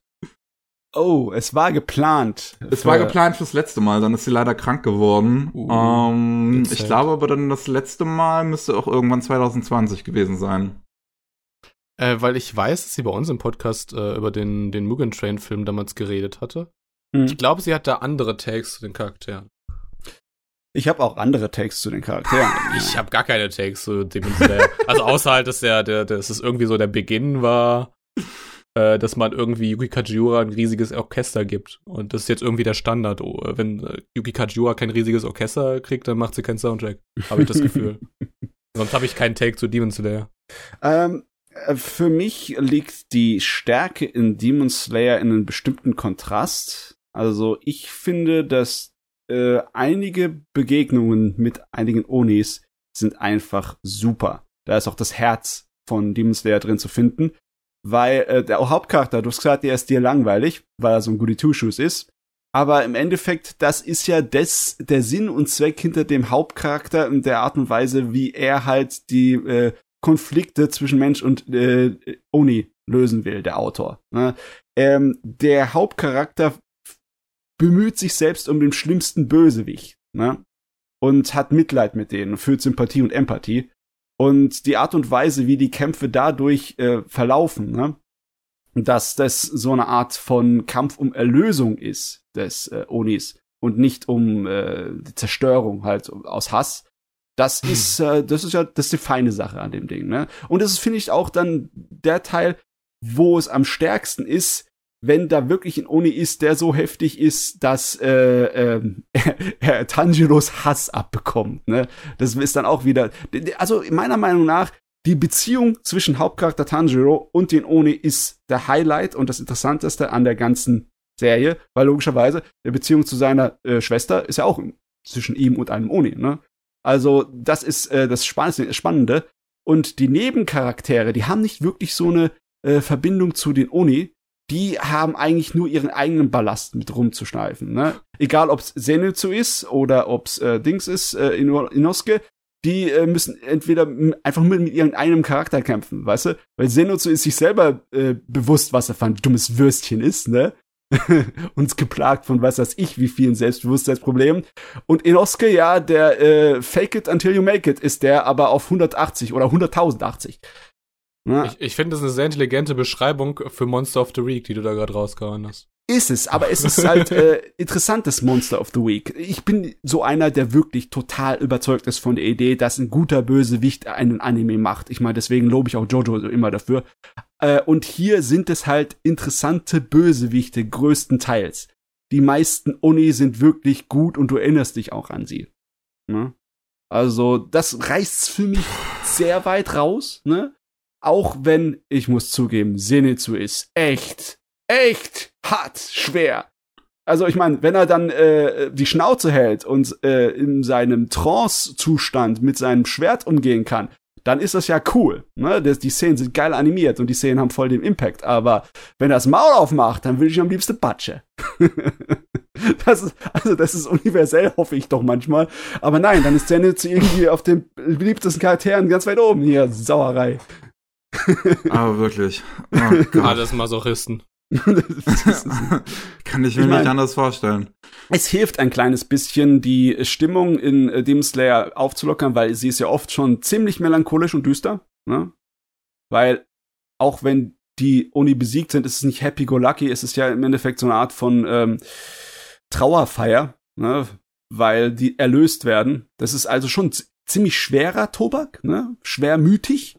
Und äh, ja, ich, ich kann es nachvollziehen, dass irgendwelche schrilleren, dummen, lauten, nervigen Charaktere als Ablenkung da ganz gut sind, ne?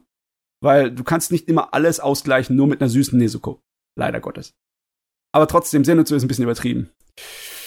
ist ein bisschen Aber hart. Es ist, es ist ja wirklich, es ist eine, eine Identität, die alle Figuren so ein bisschen haben. Alle sind einfach die ganze Zeit irgendwie drüber. Und es, das, das, es kam mir so vor, als wollte der oder die Autorin, das, man weiß es ja bei, bei, bei Demon Slayer nicht, ähm, einfach nur den unsympathischsten Cast überhaupt schreiben. Die sind mir alle ja. so unsympathisch und egal. Es, es, weil sie äh, die ganze Zeit nur laut sind und brüllen. Ich meine, äh, geht es dir auch bei Rengoku so? Bei unserem äh, äh, Flammen-Hashira, unserem Flammenpfeiler? Als der zuerst vorgestellt wurde in, in, der, in der Serie, äh, also in der ersten Staffel, hatte ich auch voll den Hals gekriegt. ich dachte, oh, Im nee. Endeffekt ist ja auch so einer, ne? Der nur in, lauten Train ist es wesentlich besser.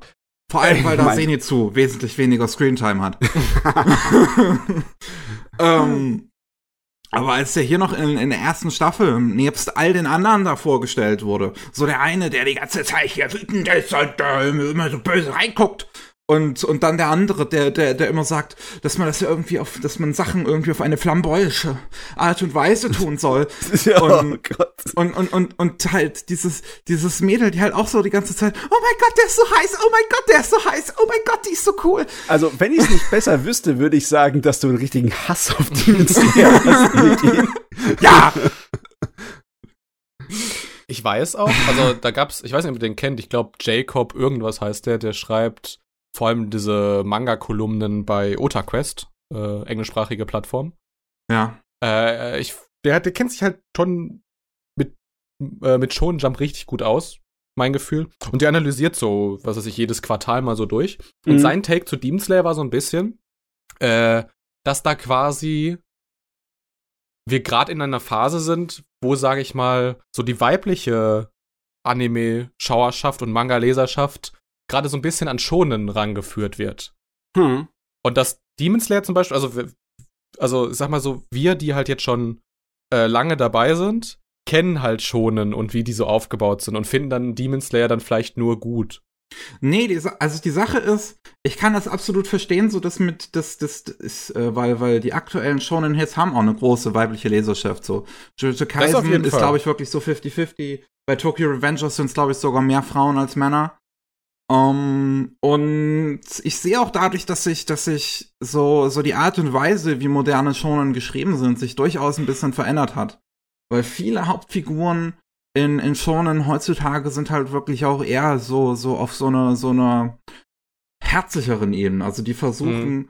Probleme nicht mit purer Gewalt zu lösen, sondern halt wirklich auch den Bösen ja. entgegenzukommen und das Ganze irgendwie äh, halt auf so eine, so eine menschliche Art und Weise zu lösen. Das hast du in Tokyo Revengers. Der Protagonist, der kann ja im Prinzip dort gar nichts, aber der versucht halt so seine Social Skills im Prinzip zu nutzen. Mhm. Verstehe ich, was du meinst, ja, total.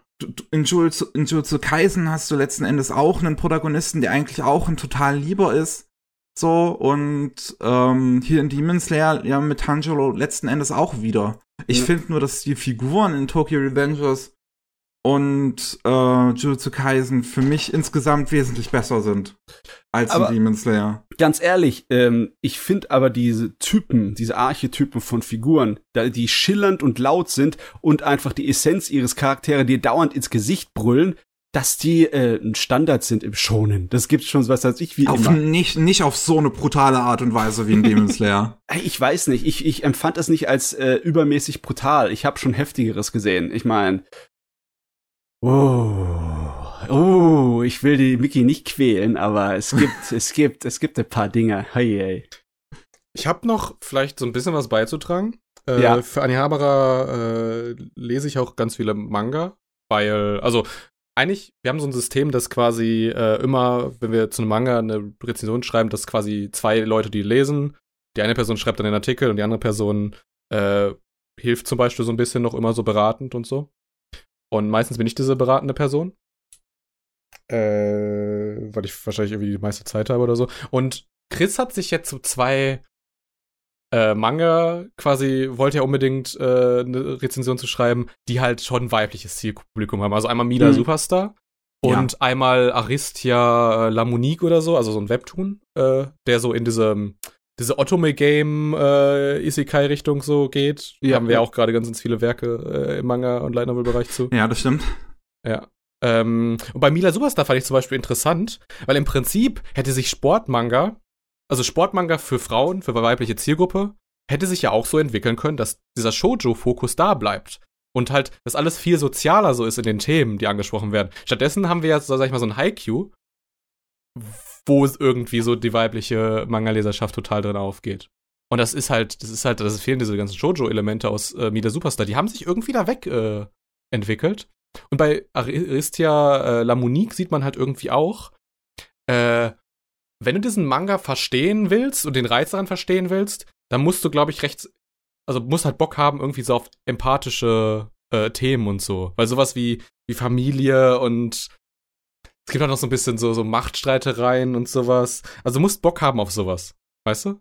Mhm. Und das sind irgendwie so, diese empathische, also wenn du merkst irgendwie, dieser Anime-Manga ist bei einer weiblichen Zielgruppe äh, beliebt, dann weißt du meistens, äh, dass dieser Manga oder Anime halt ein bisschen empathischer ist, so.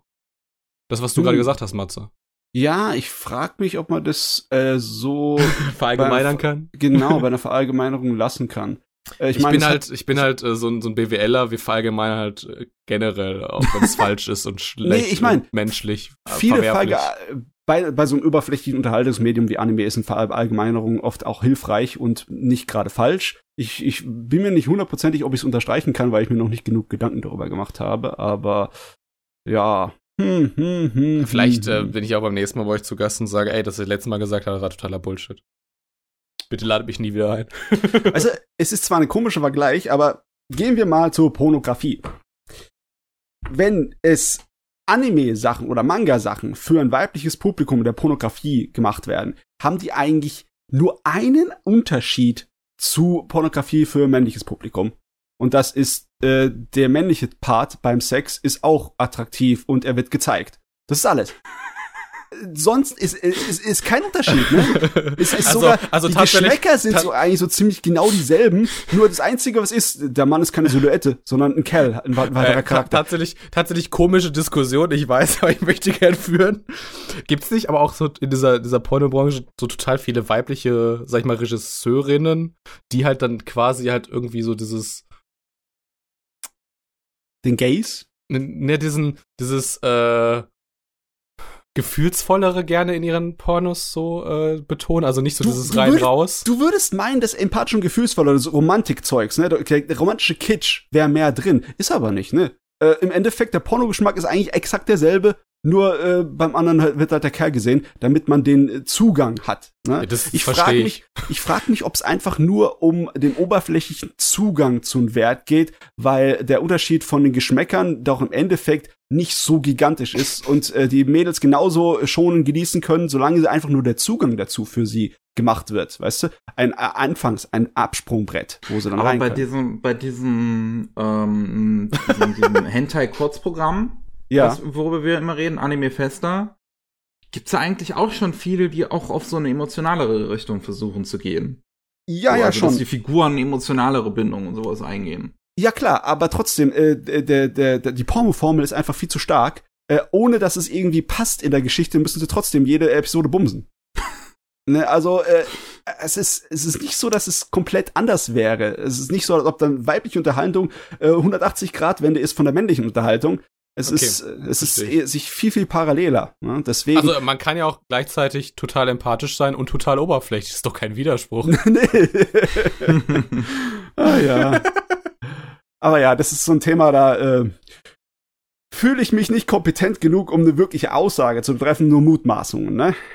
Ich finde aber, also dafür, dass wir hier halt geballte Inkompetenz haben, haben wir das sehr kompetent gerade rübergebracht. Ja, yeah, wir haben uns bemüht und das ist das Wichtige, ne? Wir haben unser Bestes getan. Okay. Wir kriegen Kommen wir mal noch, pa Participation Profi. Kommen wir mal noch kurz zu Mugen Train, weil das ja, ist ja jetzt ja. auch ähm, die, die TV-Fassung durchgelaufen und ich habe die auch komplett gesehen, mhm. ähm, um, um direkt up to, up to date zu bleiben. Und ich finde, Mugen Train ist durchaus schon mal um einiges besser als die erste Staffel eigentlich. Ich bin um, ähm, überrascht, wie gut Mugen Train als Fernsehserie funktioniert hat. Ich meine, das auch, das auch. Also hätte ich es nicht gewusst, dass ne. das nicht ein, ein, ein äh, umgeschnittener Film ist sozusagen, mit halt ein paar neuen Cuts, äh, würde einem das eigentlich kaum auffallen. Ja. Und ähm, ich finde, der Film hat definitiv halt einige Sachen, die ich so ein bisschen in der Serie fast schon vermisst habe. So, ich, zum einen, wie gesagt, Zenitsu hat weniger Screentime. also der kommt vielleicht insgesamt so 10 Minuten vor, das ist schon mal ganz gut. Ähm, ich finde aber auch, dass er definitiv ähm, erwachsener und, und emotionaler und persönlicher ist weil es auch viel mehr auf, auf diese persönliche Ebene von diesen Figuren selbst überhaupt geht. Also Rengoku fing mir richtig an, auch zu gefallen als Figur, weil er jemand ist, der sich allein schon auch in dieser ersten Folge, die ja dann für, für die TV-Fassung äh, komplett neu gemacht mhm, wurde, mhm. ähm, als sehr, sehr sympathische Figur auftritt. So, mhm. der, der diesen äh, ähm, dem Mädel und der Oma da hilft. Ähm, und, und, und, und äh, deren Bentos auch alle komplett abkauft und ähm, auch dieser letzte Moment, wo dann diese Oma in Tränen ausbricht und so, hier, äh, oh, ich erinnere mich noch an dich, du hast mir früher schon mal geholfen und er dann so halt realisiert, so, dass sie über seinen, ein, seinen Vater redet und man sieht zum ersten Mal, wie sich wirklich in seinem Gesichtsausdruck was ändert, wo er die ganze Zeit ähm, halt ziemlich gleich daher blickt. Ja. Das fand ich schon ganz cool gemacht. Sein, um, ähm, sein, sein Lächeln, ne? Sein, äh, wie soll ich's erzählen? Sein autoritäres Lächeln. ja. Der Mann ist wie ein äh, Militäroffizier, der einfach nur äh, Selbstbewusstsein ausstrahlt und äh, jedes von seinen Worten ist einfach so ein, so ein militärisches Bellen, weißt du? Auch wenn's wenn's sehr positiv und sehr nett ist, ist immer so, oh, das ist lecker. Hm. Ich würde es fast schon als toxische Positivität bezeichnen. Ja. ähm, und ne, halt wirklich so diese ganze Geschichte so, wenn er dann auch in seinen Traum äh, fällt und dann sieht man halt, oder, oder man, man, man sieht halt, was für eine Bindung er überhaupt zu seinem Vater hat und, und was er dann da auch seinem Bruder in dem Traum erzählt. Das fand ich wirklich, das fand ich alles total süß, weil das ist, das ist so wirklich diese, diese persönliche Komponente, die mir fast die ganze Zeit so gefehlt hat in der Serie, weil jetzt endlich hatte ich, hat, hat die Serie mir mal ein bisschen Zeit gegeben, eine dieser Figuren so richtig kennenzulernen. Und, ähm, und, und vor allem ist es halt nicht eine Figur, die, die so schlimm ist wie Zenitsu. ähm, das ist ja auch, das ist das Wichtigste. Ja. Mickey guckt Demon Slayer weiter, solange kein zweiter Zenitsu kommt. Also ich merke schon, das hat sich richtig traumatisierend tief bei dir eingebrannt. ja. Also wirklich, ich habe diese erste Folge gesehen von Mugen Train und ich war die ganze Zeit eigentlich ziemlich positiv eingestimmt. und dann, so die letzten, in der letzten Minute, kommt dann halt äh, äh, Tanjiro mit, mit Zenitsu und, und Inosuke an und einfach direkt die Mundwinkel nach unten. so, oh no. Oh no. Ah, aber das, das war auch in der ersten Staffel schon so. Da gab es ja dann halt diese zwei Folgen, ähm, wo er halt vor den Hashi da steht und äh, Zenitsu halt ne, währenddessen da in dem Krankenhaus da ist und man ihn die ganze Zeit nicht sieht und ich und da hat's bei mir angefangen so ein bisschen, dass ich reingekommen bin so ein bisschen in die Serie und diese Spannung, diese Situation auch gespürt habe und dann halt irgendwie so Mitte Episode 23 oder 24 oder so äh, ist er dann reunited mit Zenitsu und Inosuke und es ist einfach war einfach wieder vorbei. Ah.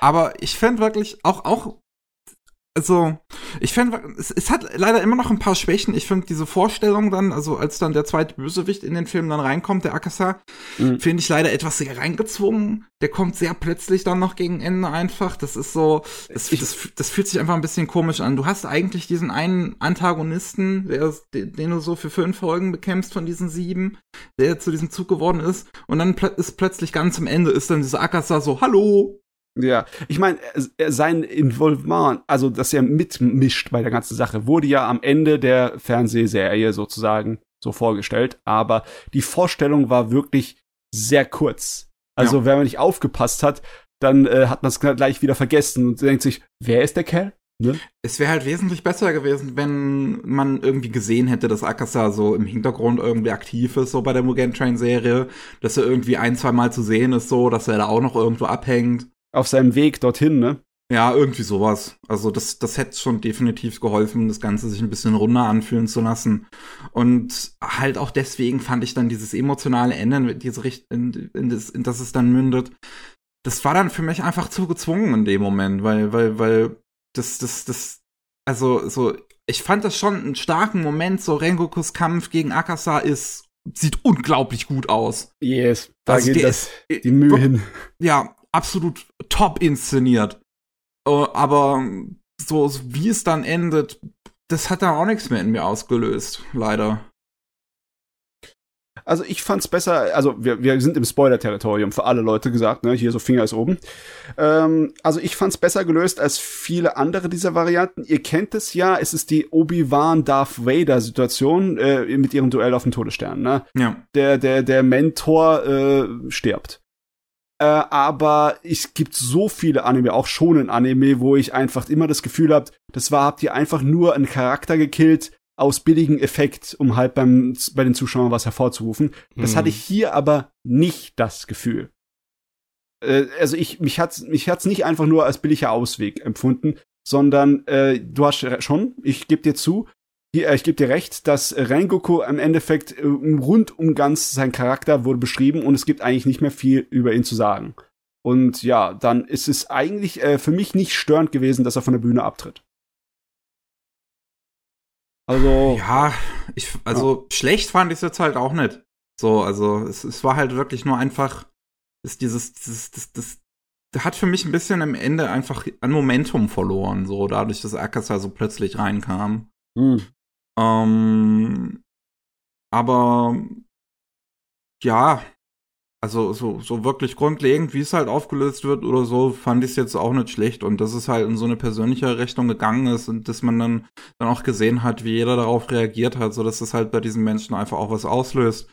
Das würde ich mir jetzt noch mehr im Entertainment District Arc definitiv wünschen, dass es auf eine menschlichere Ebene einfach geht, weil ich so bei den ganzen Sachen davor, auch bei der ersten Staffel mit diesen Oni, ähm, was du ja vorhin meintest, dass, dass, dass dass der irgendwie so um deren Befreiungsritual letzten Endes geht. Das, das ist bei mir einfach nie so richtig angekommen, weil sie halt die ganze Zeit diese Oni als absolute Arschlöcher inszeniert werden und dann habe ich halt auch kein Mitleid für die, sorry.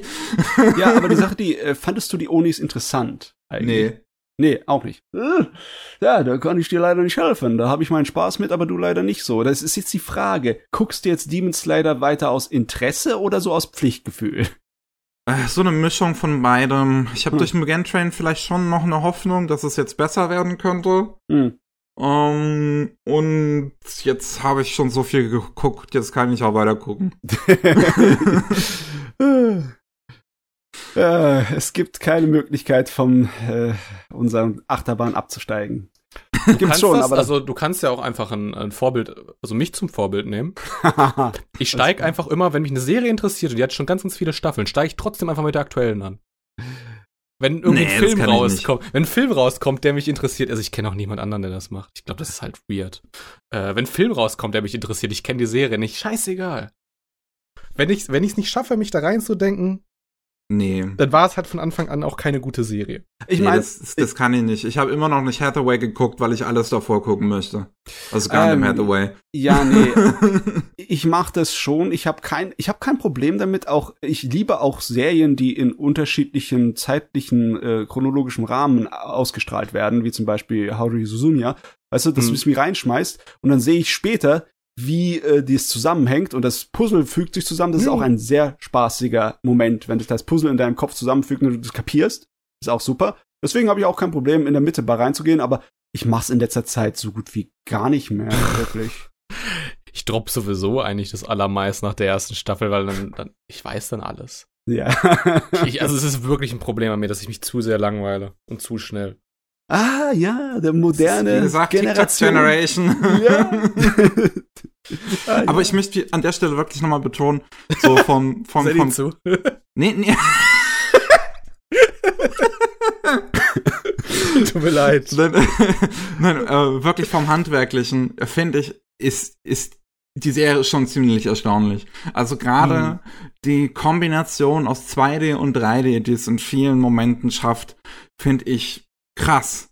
Also ähm, alleine dieser, dieser Kampf gegen diesen Oni, der diese Trommeln an sich hat. Und dann immer, Mm. wenn er halt trommelt, dann, dann ändert sich der Raum und dann hast du diese mega lange Szene, wie Tanjiro da hin und her fliegt in diesem Raum und immer wieder Oh, versucht, ja. auf den Beinen zu landen. Das Das sieht mega cool aus. Ja. Und Im Manga, by the way, äh, hat sich das, der Raum dann nicht so mitgedreht, sondern war dann Tanjiro einfach irgendwie oben an der Wand gepappt oder links, rechts an der Wand gepappt und so. Mhm. Das, äh, deswegen, also das, Hm. ich würde auch sagen, der Anime macht das besser. Interessant. Das man Wort. Und, und ähm, am Ende der ersten Staffel, wenn man dann die Base von dem Bösewicht sieht, wie fucking gut die aussieht. Ja, ja, das war das Dieses- schon. dieses, dieses klassische japanische Schloss, was aber architektonisch einfach überhaupt keinen Sinn ergibt. Ja. Wo, wo Treppen und Türen und irgendwo im Sonst wo sind und alles ist irgendwie, st- steht teilweise auf dem Kopf. Das sieht mega geil aus. Der Fiebertraum, der ist definitiv ein Ding. Ja, das ist geil. Ich wollte gerade sagen, wie heißt denn dieser äh, 20. Jahrhundert-Künstler, Surrealismus? Ja, ich weiß, was du meinst, Ja, aber ja. mir fällt der Name auch bei Tu nicht ein. Ja, ne? Äh, wenn man das äh, äh, sieht, die Bilder dazu, weiß man natürlich automatisch schon weit, das ist irgendwie im Gedächtnis der Kultur drin von vielen Leuten. Äh, diese diese Escher, Bleistiftzeichnung. Escher, genau. Die Bleistiftzeichnung oder beziehungsweise Tuschezeichnung von dem. Ne? Mhm. Gut, aber ich glaube, Das reicht. das war mein Take zu Demon Slayer. ähm, wir machen erstmal eine Pause, weil wir sind jetzt schon anderthalb Stunden dabei. Ich glaube, Ja. wir können uns mal eine kurze Pause gönnen. das ist gut. Alles also klar. sind wir gleich wieder da. Jo. Nach einem Schnitt. Genau. Willkommen zurück beim 176. Anime Slam Podcast. Wir haben gerade sehr viel über sehr viele Themen, äh, wobei eigentlich gar nicht so viele Themen, aber über die haben wir über sehr viel geredet. So kann man das sagen. Yep. Und jetzt, Ja. jetzt, jetzt sind wir wieder da. Ausgequetscht haben wir sie. Bis auf den Ja. letzten Tropfen. Also ich muss halt auch sagen, ich erinnere mich echt nur an sehr, sehr viel Demon Slayer. ich glaube, Ja. ich glaube, ich glaube, genau, für Mickey war Lupin, glaube ich, noch Ja. sehr, sehr einprägend, dass es sehr lange war. Lupin war auch sehr lang, definitiv. Ja, ja, schon, ne? Da waren wir noch kurz bei Jojo im Gefängnis. Oh ja, stimmt, ja. Mhm. ja. Und jetzt geht's Podcast. wohin? Uh. Das ist Uh. eine gute Frage. Ähm, also ich mir ist es jetzt schon noch auf der Zunge, dich eigentlich auch nach Bell zu fragen, aber du hast jetzt auch nicht mehr so viel Zeit und wir haben noch zwei gemeinsame Themen vor uns. Ich weiß nicht, ob das. Pass auf, ich mach Bell einfach ganz am Ende, ganz, ganz kurz, weil ganz ehrlich, äh, da geht's mir so ein bisschen wie mit Nikoko. Ich meine, klar ist, also Nikoko ist wesentlich anspruchsvoller als Bell. Äh, Aber ich muss den noch mal sehen, um äh, so finaler Eindruck, so wo ich den jetzt bei mir einsortieren würde. Okay, oh Gott, das macht jetzt gleich neugierig. Ich muss auf den Ende des Podcasts warten, um mich durchzuhalten, ein bisschen auszufragen. Wir können es auch jetzt machen. ja, nee, äh, eigentlich, äh, eigentlich äh, brennt mir noch eine Frage auf der Zunge. Im Vergleich zu Summer Wars, wie ist der Film? Weil im Endeffekt ist ja eines seiner Lieblingsthemen, ne, dass er wieder dann auf. Okay, wir machen jetzt einfach Bell schon. Ich merke schon. Ja. ähm, ich fange mal so ein bisschen mit Kontext an. Ich habe tatsächlich, also mittlerweile hat man es ja mitbekommen, diesen Dienstag und Donnerstag lief ja in Berlin und Hamburg äh, Ja. quasi so eine ganz spontane Woche vorher angekündigte Filmpremiere, wo Hosso da zufällig halt, weil er gerade auf Europaturnier ist, so äh, vorbeikam und so. wir haben, wir haben tatsächlich zwei Wochen, also vor der Ankündigung auch noch auch schon Bescheid bekommen gekriegt über über äh, Sumikai und mich hat es so geärgert, dass es halt in Berlin und Hamburg ist, weil da komme ich mal nicht so schnell hin aus aus hier aus Bayern. Mhm, ja, Dito. Genau. Äh, ich weiß nicht. Aber, aber genau, also ich wusste es auch schon so ein bisschen früher, aber es war halt trotzdem, also um was Vernünftiges zu planen, war es halt trotzdem schon sehr, sehr spontan. Ja. Äh, ich habe dann noch so ein bisschen äh, bei der Person, mit der ich auch auf dem Scotland Loves Anime war. Das ist ein riesiger Vorteil. Äh, die hatte ein Interview mit Hosoda. Und ich habe so ein bisschen mitgeholfen, weil ich den Film ja auch schon kannte, äh, quasi bei den Interviewfragen. Und ich weiß, dass sie sehr, sehr viele coole Takes hatte, so quasi zu den, dem emotionaleren von dem Film. Ähm, was, glaube ich, total auffällt, Hosoda zeigt eigentlich sehr, sehr häufig, sag ich mal, so sehr gesunde Familienbande und sehr starke Familiengebande. Zum Ja, Beispiel ja, Summerbore. Äh, das ist bei Bell komplett anders. Okay. Okay. Also, also bei Bell haben wir, glaube ich, so emotional, falls ihr euch mit Spoilern unwohl fühlt, ne, äh, dann kurz weghören. Ich versuche es so spoilerfrei wie möglich zu machen. Ähm, aber aus dem Trailer weiß man ja mehr oder weniger schon diese Suzu, die halt in dieser virtuellen Welt die Bell verkörpert und dann halt, sag ich mal, singt. Die singt sich ja auch sehr so ein bisschen ihre Last aus der Realität so vom Herzen. Mhm. ja. Ich glaube, äh, dieses, dieses Beast kennen wir ja auch schon. Ja. Äh, da will ich jetzt auch gar nicht spoilern, aber der hat im richtigen Leben halt auch äh, das ordentlich Kacke am Dampfen, du. Und also deswegen, und das hat auch was mit Familie zu tun und so, und das ist total zerrüttet. Oh, also ist es, ist es die düstere Variante der, der Hosoda-Erzählgeschichten, ne? Ja, irgendwie schon. Wenn Ich ich, mein- ein bisschen, wenn ich mich ein bisschen besser ans Interview er- erinnern würde damals, äh, auf dem Scotland Loves Anime, hätte ich da wahrscheinlich auch noch, könnte ich euch auch wahrscheinlich die Gründe sagen. Hm. Aber so müsst ihr halt dann Interviews lesen. Oh no. Also, da- dann ist es also, ist es kein äh, actionreicher Film oder? Ähm, Ne? Doch, auf jeden Fall. Doch, auf jeden Fall. Hm. Okay. Ich würde sagen, es ist ein sehr. Und das ist so dieser Grund, warum ich den nochmal gucken muss, um eine finale Meinung zu haben. Ähm, ich habe das Gefühl, dass der quasi, also wenn du den stärker zuspitzen würdest für eine bestimmte Zielgruppe, glaube ich, wäre das ein stärkerer Film. Aber der würde dann halt so ein bisschen so seine Universalität so verlieren. okay. Wisst ihr, was ich meine? Mhm. Oh Er Gott, ist das, der, ist das der Your-Name von Hosoda? Nee, nee, dafür, dafür ist er noch zu gut. Ach, gut, zum Glück. Äh, Aber, aber ich sag mal so, also so, so Elemente, so Musical-Elemente und sowas. Dann halt auch so, ähm, der Disney, also einer der Disney-Charakterdesigner, ich glaube von Moana und sowas, Hm. äh, hat ja die Character-Designs gezeigt. Also man merkt ja schon, dass da so sehr viel gute Sachen drin sind, aber auch so sehr universelle Sachen. Hat Hm. halt so einen universellen Charakter. Ich fand, Hm, fand, okay. fand, fand viele Dinge, also gerade technisch fand ich viele Dinge und da würde ich dann halt einfach sagen, so, ja, go away your name und so. Auch wenn der technisch jetzt auch nicht so schlecht war. ja. Aber, also was Bell zum Beispiel richtig gut macht, der nutzt dieses 21 zu 5, äh, 21 zu 5, 21 zu, zu Neun. 9. Das Kinobildformat, das ist lang Genau, das, das, das langgezogene Weitbild nutzt er richtig gut aus. Ich weiß nicht, ob ihr euch erinnert, diese Bell mit ihrer pinken Haarpracht so richtig langgezogen auf dieses Weitformat und so. Es gibt auch so ein, so ein paar Szenen, wo man quasi so Distanz zeigen will zwischen dieser Suso und ähm, ihren Freunden. Und dann stehen die halt im Weitbild ganz links und ganz rechts. Und das, das, das, ich weiß, das war halt einfach eine kleine, unwichtige Szene, aber mir hat die sich total eingeprägt, weil du das nicht gewohnt bist, dass Charaktere so weit auseinanderstehen. Ja, das ist schön, wenn man das äh, Handwerk sieht. Aber bei Hosoda Mhm. sieht man immer das filmische Handwerk. Also da kann man sich eigentlich generell nicht beschweren. Der hat immer Ja. mindestens eine Szene drin in seinen Filmen, die wirklich äh, kreativ und neu ist und originell und geil. Ja. Das ist schön zu hören. Aber also, ich weiß nicht, ob ihr euch da zum Beispiel an Mirai erinnert. Der war zum Beispiel, fand ich, sehr, sehr zugespitzt, äh, so für so eine Zielgruppe. Da kann ich nämlich Leute, die den richtig gut fanden, und Leute, die den richtig schlecht fanden. Aber Ah. die, die den richtig gut fanden, äh, die haben den halt abgefeiert. Und ich glaube, bei Bell wird das halt so sein, die, also es werden alle wahrscheinlich gut finden, aber so die, die den so richtig, richtig gut finden, ich glaube, das werden weniger sein. Okay, der ist also ein bisschen mehr auf Nummer sicher, hä? Und Ja, nicht so Würde ich so ein bisschen sagen. Ah. okay. Technisch, wie gesagt, einwandfrei. Color Design, auch super tolle Sachen. Da gibt's ganz, also bei diesem Schloss von diesem Beast äh, gibt's, also das ist sehr viel quasi in Orange und Lila so im Kontrast gehalten.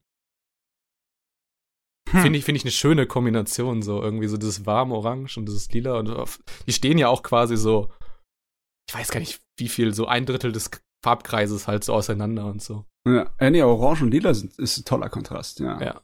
Sowas. Ah, nice. Der, der, vor- also der macht auch nicht diesen, diesen. Ich glaube, das ist auch so, gerade beim Scotland Loves Anime, das hat mir das so ein bisschen beigebracht. Ich denke da jetzt auch spezifisch an ähm, Looking for Magical Doremi. Den hast du ja gesehen, Mickey. Ja. Äh, ich habe so ein bisschen auch das Gefühl, dass Anime-Filme sich so ein bisschen ändern. Also es wird weiterhin natürlich diese schnulzigen Oberschul-Liebesromanzen geben. Mhm. Äh, die haben halt ihr Publikum. Aber ich habe das Gefühl, es gibt gerade so ein, so ein Bestreben, einfach so Filme zu zeigen, die so ein bisschen realistischer sind, wo halt dann einfach mal eine Beziehung einfach nicht klappt. wo man sich, wo sich zwei Charaktere dafür entschieden, entscheiden, so, nee, ich fühle mich in, gerade in meinem Leben nicht bereit dafür. Und dann, dann ist das Thema halt so gegessen, so, weißt du. Ich glaube, und äh, da, da gibt's in Bell, ohne spoilern zu wollen, äh, fährt auch so, so ein bisschen so ein, also der zwingt halt jetzt nicht seine Charaktere so in Liebesromanzen, die halt total dramaturgischer Natur sind. Okay, ich meine, das ist Ja. einer von den Sachen, die man über frühere ähm, Shinkai-Filme auch sagen könnte, ne? Ich meine, ist sowieso eine- Die Ja. fehlen mir nämlich. Sehr, sehr viele für noch. Ja. Ah, lustige Sache, ne? Äh, Einer der wichtigsten Regisseure der heutigen Zeit, die prägen halt auch heftigst äh, die Art und Weise, wie das japanische Ja, Kino läuft, ne? Ganz ehrlich, ich wäre auch sehr glücklich, wenn zum Beispiel jetzt Japan aus irgendeinem Grunde die Idee ihr einfallen würde, mehr äh, Cyberpunk-Filme à à la Akira zu machen, ne? Das wäre mal eine Mhm. Abwechslung zu der jetzigen Kinolandschaft. Aber ja, das ist auch gut. Ein Hosoda-Film ist auch gut. Da freue ich mich auch drauf.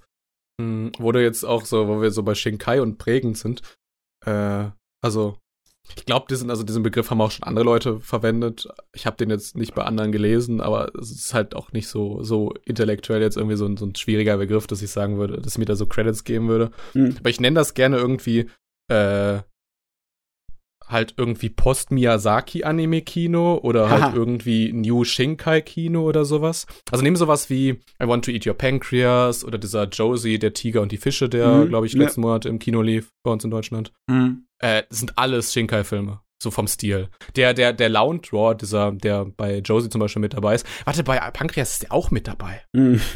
Äh, der, der sagt das ja auch in Interviews so, hey, Shinkai und so, was der so macht, so mit Your Name und, und Weathering With You und Reflexion und so, das ist mein großes Vorbild. mhm. Hei, hei, hei. Schade, all, alles, alles, ja, schade. Es, es, hätte, es hätte alles anders kommen sollen, ja. Satoshi Kon, hättest, wärst du noch da gewesen, Das hättest du die Landschaft des äh, neuen Kinos in Japan geprägt. ne? Bist du dir da so sicher? ähm, nicht 100 Prozent, aber ich bin mir sicher, er hätte eine Rolle gespielt. Ich Ja. bin mir sicher, dass er eine Rolle hätte Das gespielt. stimmt schon. Ah, jo. Wie gesagt, also man, für mich ist das so ein bisschen die Lehre halt aus, aus Spell und Looking for Magical Doremi, das halt auch einfach das Shinkai-Kino und der Rest äh, auf, also voll auf so einer, so einer romantisch, ah, romantischeren Ebene parallel existieren können. Dass die sich da halt einfach, die einen gucken das, die anderen gucken das. Hm. Und manche gucken beides. So, Bell abgeschlossen. Haken. Ja, ja, ich dachte schon, wir waren schon wieder in hohen Gefilden des Anspruchs hier. Wir reden doch eigentlich nur über Anime. Aber apropos hohe Gefilde. Jetzt kommt, jetzt kommt ein Berggag. yeah. Ja, nee, äh, äh, auf Netflix ist jetzt die äh, Tage der Gipfel der Götter erschienen, so heißt er bei uns in Deutschland, The Summit of Gods. Äh, ein ähm, Film, ein französischer Animationsfilm, basierend auf dem Manga von Jiro Taniguchi, basierend auf dem gleichnamigen Roman. Und ich habe ihn mir angeschaut. Den Bruder hat ihn auch gesehen. Hm. Und Kannst, kannst du einmal den französischen Titel nennen? Ich, fi- ich finde einfach, also ich habe den auch, ich weiß nicht, welche Sprache du den geguckt hast. ich habe ihn auf Deutsch geguckt. Ich versuche alles im O-Ton zu gucken. Ja. Äh, und ich weiß, also der Film hat mir richtig gut gefallen. Also er hat jetzt auch nicht so viel Dialog oder so, aber einfach diesen französischen Klang mal wieder zu hören, das, also es hat mir richtig was gegeben. Ähm, wir müssen dazu sagen, weder ich noch Mickey, äh, wir können Französisch aussprechen gescheit, oder? Oder Mickey, kannst du das besser? Le Sommet de Diron. Dieu. Dieu, ah, Dieu, aber, okay. aber super, super toll äh, gemacht. Äh, Sommet de Dieu. Ja. ich hatte tatsächlich, also ich glaube, meine Französischkenntnisse, ich hatte, glaube ich, drei Jahre in der Schule, sind, glaube ich, auf dem Niveau von meinen Japanischkenntnissen, da habe ich bislang so anderthalb Jahre ungefähr gelernt. Aber mit Hm. viel Pausen zwischen. Anderthalb, Oh. zwei Jahre. Das wäre mal so ein Wunschprojekt, ein bisschen Französisch lernen. Ich meine, einfach nur so. Einfach damit du so diese, diese Influences der franco-belgischen Comic-Szene Ja, und äh, ich Bande mein- Dessinée-Szene besser verstehst. Da gibt's so einige französische Comics, die ich unbedingt im Original hätt, gerne hätte, wie zum Beispiel Castle in the Sky. Das ist ein geil gezeichneter französischer Comic. Äh, und, und Dingens, und wie heißt es, und äh, ein paar japanische Manga, die in Deutschland niemals rauskommen werden, aber in Französisch erschienen sind. okay, ja, das ist auch ein guter Grund. okay, also der, der, der, äh, der, der Gipfel der Götter. Hast du den auch gesehen? Ich habe ihn noch nicht gesehen. Ich habe ihn ganz Nein! dick. Also, mein, mein, meine Wochen waren schrecklich in letzter Zeit. Ne? Das Aber ist, das ist 100% du. ich, Also das ich, ist 100% ich, ich mein meine, du, du weißt das ja auch, äh, weil Jiro Taniguchi, Yes, baby. der orientiert sich halt schon krass an so Leute wie Möbius. Mhm. Das bist halt du, tut mir leid. Ja, Ja, der- ich der glaube auch. Matze, dass der Film dir sehr gefallen würde. Mir hat er auf jeden Fall auch sehr gefallen. Ich finde diese Richtung, äh, das Erzählerische auch super. Und ähm, es ist, ich, ich meine, es ist natürlich zum einen kein Wunder, dass äh, das Ding in, in Frankreich gemacht wurde, während es noch nie irgendwie eine Anime-Adaption äh, von einem Werk von Jiro Taniguchi gegeben hat, weil in Japan selbst sind die, glaube ich, gar nicht so stark, seine Werke ähm, während sie ähm, halt im, im franco-belgischen Bereich sehr gut ankommen, weil von, davon ist er ja letzten Endes auch inspiriert. Ähm, und auch in Deutschland teilweise ja unter Comic-Fans auch sehr beliebt sind. Ähm, Der, der, der Taniguchi hat sogar von der französischen, vom, vom französischen Staat, Regierung, weiß ich nicht, wer das verleiht, so eine, quasi so eine, so ein Verdienstkreuz bekommen. Mhm. hm, auch nicht schlecht. Und, und also so für künstlerische Leistung. Und ich glaube, andere Leute, die in Frankreich, also Japaner, die in Frankreich ein Verdienstkreuz haben, sind zum Beispiel der Mario-Erfinder und irgendwie noch so ein paar Leute. Also es ist schon, also es ist wirklich in äh, Frankreich richtig groß. Ja. Vom Ansehen. Ich weiß nicht, wie es verkaufszahlenmäßig aussieht. Ja, nee, äh, ist, sowieso. Das ist ähm, äh, erwachsene Zeugs, das äh, einen künstlerischen Anspruch hat und das ist logischerweise nie von den Verkaufszahlen so monströs, ne? Aber ja, aber der, die Ehre und der Ruhm, das ist Oh. wichtig, ne? Es ist auch, äh, falls ihr mir diesen einen Satz erlaubt, das war auch beim, beim äh, Scotland Loves Anime so schön zu sehen. Ich habe ja eben schon eingangs von diesem Jonathan Clements gesprochen, der das moderiert hat und Interviews gemacht hat. In Deutschland würde ich halt sagen, so die Anime-Experten, wenn man das so nennen will, sind so meistens so zwischen 20 und 30 so das Gros. Vielleicht Ja. auch manche so 32, 33, 34, vielleicht auch nach unten so ein bisschen nach 18 oder so. Aber das ist halt in, also geht auf eine, eine Convention oder ein Kinofilmfestival im Ausland, das ist dort nicht so. Hm. Da bist du halt als 20-Jähriger wirk oder 25-Jähriger bist du halt wirklich unterste, also untere Kante so. Also klar, da gibt's auch irgendwie so kleine Buben und so, ist ja auch alles okay, aber du merkst, also gerade beim Scotland Lost Anime, da habe ich mich schon als einer der jüngsten gefühlt und ich bin halt jetzt auch in der deutschen Fangemeinde bin ich eigentlich schon recht alt. Ja, ich meine, Frankreich und Italien und Spanien, die waren halt zehn Jahre vor uns, was Ja. japanische Comics angeht, ne? Ja. Ja, Da sind andere Leute mit aufgewachsen halt und deswegen sind die jetzt Interesse dran. Aber ich wollte nicht ablenken, Summit of Gods, Miki.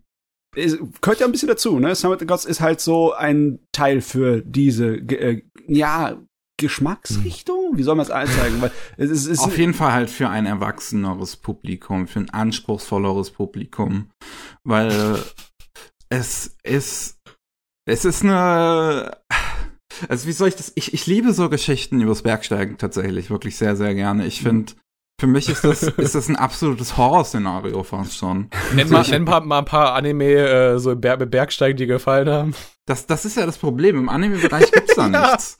Im ja, Manga ja, ja, du, gibt's ja, aber ja, zum, hieß der Yaya Tot Susume oder Yaya no Susume? ja, aber das ist ja allerdings, das ist eine Spaßserie, ne? Ja. Ja, im, im, im Manga-Bereich gibt's dann da sowas wie The Climber von dem gleichen Mangaka wie äh, Innocence. Und The Climber ist unfassbar Oh, ja. spannend. Und als ich das zum ersten Mal gelesen habe, ich, ich glaube, ich hatte noch nie so ein Gefühl, so wie beim Lesen von The Climber tatsächlich.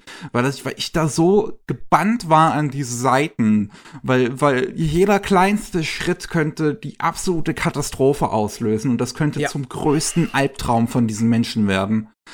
Und dieses Gefühl ist auch tatsächlich etwas, was mir halt Summit of Gods richtig gut schafft, wieder zu vermitteln. Also alleine dieser erste äh, Kletterausflug, den man dann von dem älteren ähm, Bergsteiger dann da äh, mit sehen kann, der mit dem Jungen äh, äh, da unterwegs ist. Und gute Güte, hab ich da gezittert. Meinst du quasi von unserem, sag ich mal, Journalisten-Protagonisten? Nee, Oder von, quasi. von, von dem also, anderen, ja. also von diesen 1920er, die, die dann gestorben sind. Mm, die sieht man ja nie. Ah, ja, ja, stimmt. Äh, Ja, ja, ja, ja. Nee, am Anfang gibt es eine ganz kleine Szene, wo man sie jetzt schon sieht. Also, okay, ich weiß, Ja. was du, ich weiß, was du meinst. Du meinst quasi, äh, also gibt, wir haben quasi zwei Protagonisten, einen Journalisten, der so so quasi so für so ein Kleinwegen-Magazin halt auch arbeitet. Ja. Und wir haben quasi diesen, ich glaube, Habu heißt der oder so. Der Genau, halt, Habu. Der halt total, also er ist wirklich wahnsinnig nach dem Bergsteigen. Also du merkst halt wirklich, äh, also dass der äh, bereit ist, alles dafür zu opfern. Ja. Und der ist halt deswegen, er ist halt so ein bisschen dann so ein, so ein Mythos. Also der Film baut den so ein bisschen als so ein Mythos auf. Finde ich auch super toll. Als zweiten Protagonisten ist quasi ein Journalisten und der recherchiert. Und das, was der recherchiert, wird quasi in so Flashbacks dann immer so episodenhaft gezeigt. Und dann siehst du halt wieder diesen Journalisten wieder in der, in der aktuellen Zeit. Also der Film wird fast nur so über Flashbacks erzählt. Genau, also wir haben im Prinzip ja diese zwei Zeitebenen in der ersten Hälfte des Genau, Films. genau. So mit dem Journalisten und mit Habu. Genau. Und das gibt diesem, diesem Habo so, so ein bisschen so, so, so was Mysteriöses auch total. Ja. Finde ich. Anderes Feeling, was der Film total gut macht. Ich finde, der sieht aus wie so ein Anime-Film aus den 80ern. Also irgendwie, ich musste so ein bisschen optisch, nicht inhaltlich, so irgendwie an die letzten Glühwürmchen denken. Ich finde, dafür ist, ist, ist die Art und Weise, wie Schattierungen gesetzt wird, Ja. viel zu sehr auf das plakative, flache gegangen. In den Okay. 80ern haben sie mm, dick mit Highlight und mehreren Scha äh, dunklen Schattierungen gemacht. Und es ist auch ein, äh, es ist auch eine äh, Abwendung von dem Manga-Stil in gewisser Weise, Hm, weil ja. Taniguchi hat halt, der, der kann Oberflächen und Schraffierungen sehr gut mit seinem, äh, mit seiner Tusche machen. Konnte er. Und äh, das ist hier halt alles eine. Der Hinterg Hintergründe sehen anders aus, aber Figuren sind halt hier eher flacher. Was ich, worauf ich wieder hinaus will, ist wieder über diese hauptsächlich braune Farbpalette, vor allem halt in den Städten. Okay. Merkst du, es zieht sich durch. Ja, Heute durch den Podcast. also woran ich halt eher denken muss bei dem Stil ist auch so halt andere ähm, Animationssachen aus dem franco-belgischen Bereich, die auf so eine realistische äh, Schiene gehen, sowas wie Bob Malane. Ähm, da muss ich halt eher dran denken. Oh ähm, ja, stimmt. Die Serie hatte ich irgendwann mal gesehen. Und Habe ich zu wenig gesehen, muss ich sagen. Ähm, ich ich, finde den Stil aber schon ziemlich gut. Ich, ich weiß, wie wir damals bei dem ersten Trailer noch gedacht haben, Matze äh, und ich, dass das ja halb CGI irgendwie ist oder so. Mhm. Also wir hatten da irgendwie ein bisschen rumgerätselt, das weiß ich noch. Aber wenn man den Film Oh. jetzt sieht, das ist ja alles handgezeichnet. Oh, gab es nicht sogar in der Produktionsgeschichte, war dieser Anime? das ist als CGI-Film Angekündigt ursprünglich worden, ne? angefangen, ja. Und dann hat es, glaube ich, auch einen Regisseurwechsel bekommen, dieser Genau. Flemont oder so, wie der heißt, äh, der jetzige Regisseur. Hat das dann übernommen und Der dann wurde das jetzige 2D Regisseur auf ist einmal. Ja. Patrick Imbert. Ah, Ja. Imbert, Flemont. Also ich bin aber immer noch der Meinung, dass sie entweder 3D-Modelle, animierte oder äh, Dings Schauspieler oft als äh, Vorlage genommen haben Das, für die also das glaube ich auch schon, dass sie vielleicht über CGI-Modelle drüber gezeichnet haben. Aber das Problem ist, wenn du einen richtig, richtig talentierten Zeichner hast, wie zum Beispiel der, ähm, der äh, Okura, o, nee, Okiura heißt er, der kann so gut aus der Hand, ohne Vorlage, realistische Figuren zeichnen. Ne? Das sieht man bei ihm äh, in Jinro. Ne? Jinro Ja. hat ja auch in, in keinen unähnlichen äh, Art und Weise ihre seine Charaktere darzustellen im Vergleich zu ähm, Some of the Gods, sind ja auch so flach und realistisch gezeichnet. Äh, also es kann gut sein, dass das einfach so ein, wie ein Okiura, so, so ein Meister an der Animationstechnik ist, dass der das auch ohne Vorlage kann. in Some of the Gods. Wer weiß. Ja, das weiß ich jetzt nicht. Also ich habe mir ein bisschen was mit äh, Patrick Imbert angeschaut und durchgelesen an, an Interviews, weil ich auch zu einer Review, zu einem Review-Video noch dran arbeite zu Oh. Summit of Gods. Und ähm, viel ging halt eher so auch im Gespräch in die Richtung, dass das schon eher sein Stil ist, was realistischeres zu machen, ähm, aber dass ja die die äh, franco-belgische Animationsindustrie ähm, sich ja noch um einiges mehr von der japanischen unterscheidet, Mhm. weil da musst du halt einfach alles Könner sein im franco-belgischen, während im japanischen das ja schon eher einen gewissen eine gewisse Stilrichtung ja quasi gibt. So, wenn wir halt was als so, so, wir erkennen ja was als Anime dadurch, wie, dass es halt auch als Anime sozusagen wie einer aussieht, ja, während im franco-belgischen Bereich Animationsserien ja verschiedenste Stile haben können. Deswegen weiß ich halt nicht, also, ob man überhaupt so sich auf etwas spezifizieren kann. Was auf jeden Fall feststeht, es sieht gut aus. Das definitiv, ja. Ich habe noch, äh, glaube ich, zwei bessere Tags als mein, mein sieht aus wie Film aus den 80er Jahren Tag. ähm, das eine, ich äh, äh, weiß halt noch diese Panoramashots der Berge. Ich meine, klar, sowas ist halt immer breathtaking und so weiter, haben wir aber auch schon ganz häufig gesehen. Ähm, ich finde, diese Berge, die bewegen sich nur ganz, ganz langsam in diesen Panoramashots. Ja. Und ich glaube, das ist ein Kontrast, weil in diesem Film gibt es generell auch nur ein ganz paar hektische Momente. Also wo zum Beispiel irgendwie dann so der, diese Sicherung, die in den Berg reingerammt worden ist, sich irgendwie löst und dann auf plötzlich einer dieser Bergsteiger so mal so 20, 30 Meter nach unten kracht, bis halt Mhm. dann eine von den Sicherungen dann wieder greift äh, und die dann damit effektiv am Leben hält. Und ich glaube, das ist wirklich ein, äh, Absicht der Kontrast, dass der Film halt allgemein extremst ruhig und ganz langsame Bewegung hat, außer in diesen drei, vier so Standout-Momenten, Ja. wo Also halt so- irgendwie gerade Panik drin ist. Und dadurch, Ja. dadurch wirkt diese Panik halt sehr, sehr greifbar. Absolut. Also das ist, wie, wie, ich wie ich vorhin schon sagte, so jedes Mal, wenn es dann halt zu, zu, zu so einem Moment auch tatsächlich dann kommt, das, das kriegt mich absolut. Aber auch abseits davon hat dieser Film halt eine, eine wunderschöne Atmosphäre, dadurch, dass er halt Mhm. auch so langsam ist und, und diese realistischen Gegenden so schön angefangen werden und ähm, die Figuren ja schon eher realistischere Dialoge haben und alles ist halt sehr grounded und greifbar. Und ich finde halt auch, dass diese, diese äh, Ambitionen der Figuren richtig schön dargestellt werden. So, du, Mhm. du merkst diesem, diesem Kletterer, dem Bergsteiger, dem Habbo, merkst du halt wirklich an, so, das ist, das, das ist sein Lebenssinn, so ein bisschen. Und auch wenn sie dann diesen Dialog fü- führen, so, warum machst du das eigentlich? Und Habbo dann halt sagt, ja, warum sind sie denn Journalist geworden? Mhm. Und ich, das, das, und auf, auf was für ein Ende das auch hinausläuft, das, das hat schon fast so, schon was, was Religiöses irgendwie an sich. Und ähm, die, die Musik ist ja an vielen Momenten auch sehr äh, ähm, evangelisch Oh, echt? Und das ist mir nicht aufgefallen. Ich hatte tatsächlich äh, eine Parallele. Für mich hat das total sich an Indie-Videospiele erinnert, halt äh, insbesondere an europäische Indie-Videospiele. Hm. Halt wie auch dann sehr, sehr, sehr häufig so diese, diese Synthesizer so, so ein bisschen so rumge... Wie kann man so schreiben? Rum, rumge... Die Arpeggios. gespaced hat. ja, so Synthesizer-Musik gab's halt hin und wieder mal, aber ein großer Ja. Teil ist ja wirklich eher schon so evangelische Musik, würde ich jetzt sagen. Ist mir gar Also, nicht aufgefallen, aber das- interessant, ja. Es gibt, also es gibt auf, auf, auf YouTube gibt's ähm, ein, Album zum Beispiel von der Musik, von dem Soundtrack, das man suchen kann. Da ist halt ähm, nur das evangelische Zeug drin. Ähm, und das, das, das sind 17 Minuten alleine schon. Äh, interessanterweise ist dieses Album auch so aufgebaut, dass diese ganzen Musikstücke tatsächlich ineinander übergehen, während äh, in dem Album das äh, Lied, was im Film als letztes benutzt wird, das erste ist. Was ich auch halt interessant finde, dass die Musik halt tatsächlich dann auch so gemacht ist, dass es halt im Album an sich funktioniert und man diese Musikübergänge eigentlich fast gar nicht mitkriegt, wenn man nicht aktiv drauf achtet. Ähm, und die ist also a- allein dadurch und auch dieses dieses dieses letzte Lied halt Mhm. wirklich, wenn das dann spielt und dann äh, das glaube ich das einzige Lied, was auch ein Chorus benutzt,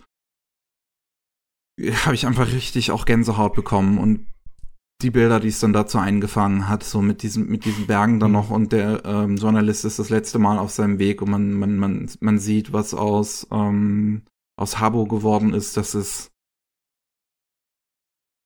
Ich, Also das ist eine geile Sache. Ich hab's, Ja. ich hab's auf jeden Fall so kapiert. Ähm, eine kleine Frage zum Abschluss hätte ich noch, ähm, als dann irgendwann in den 90ern, 93 glaube ich war es, mit Sylvester Stallone dieser Cliffhanger rauskam, ne, dieser Film, der Actionfilm. Danach gab's eine ganze Reihe von sehr reißerischen Bergsteiger-Drama-Zeugs. Ne? Ähm, ist das Ding hier in irgendeiner Art und Weise ein reißerischer Actionfilm oder würdet ihr sagen, da ist, äh, das ist ganz Nee. anders? total ruhig.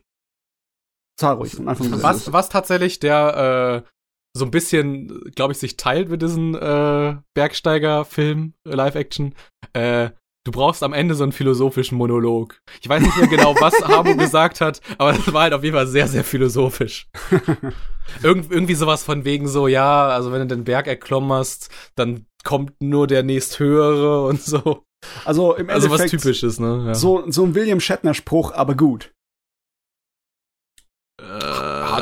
Kennt, ihr- kennt das Meme nicht? Ja, ja, ich, ich, ich weiß. äh, The, way he climbs, it represents. Um ja, ja. dieses Interview, ich kenne das, ja.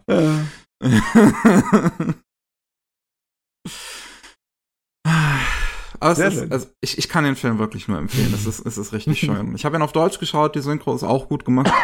Hab auf Ähm. Französisch geschaut, die Synchro ist sehr, sehr gut. Okay. Ja, das glaube ich doch gern. Also.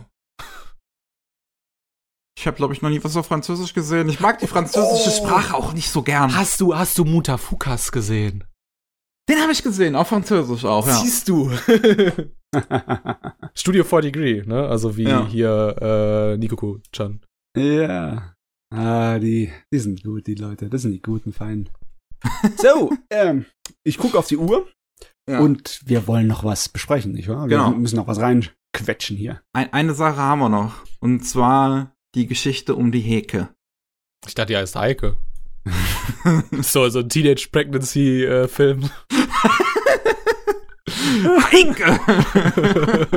So, das Interessante jetzt ist, das ist auch einer von den Kollegen, der mir auf der Watchlist steht, aber da, dank meines Studiums weiß ich zumindest die, die grobe Geschichte ne, des Heike Monogatari's. Auf der anderen Seite, durch dein Studium äh, der Anime-Serien und Filme, weißt du auch so grob, was dich erwartet, wenn du eine Naoko Yamada als Regisseurin hast? Okay, ist es wirklich so? Ist es in ihrem Ja. Stil? Ich, ich finde, ohne Witz, die hat kaum Kompromisse gemacht für Science Saru. ah, ja, sie, sie macht absolut. wirklich, sie macht, was sie macht immer. Okay, okay, okay. Ist Auch, auch animatorisch würde ich das sagen, ja. Ja. Also Science Saru, würde ich sagen, hat sich ihr angepasst. nice. nice. Ah, Ja, also wer es nicht weiß, ähm, Heike Monogatari, also, ähm, also im Japanischen, auch wenn man das ausspricht, ne, wenn ein äh, E und dann ein I, dann ist es ein langes E. Äh, Yes. deswegen spricht man das so. Und ähm, ist eines der ältesten Geschichten aus der japanischen Folklore, also beziehungsweise romanartigen Geschichten. Ich Ist- meine aber, also es basiert auf der Neuinterpretation dieser Genau, alten genau. Geschichte, Also- genau. Also ist, ist, ist es so, das Original entstand halt so, weil, weil sich Biwa-Spieler das äh, von einem zum anderen erzählt haben und das wurde dann Mhm. halt von irgendjemandem mal zusammengetragen.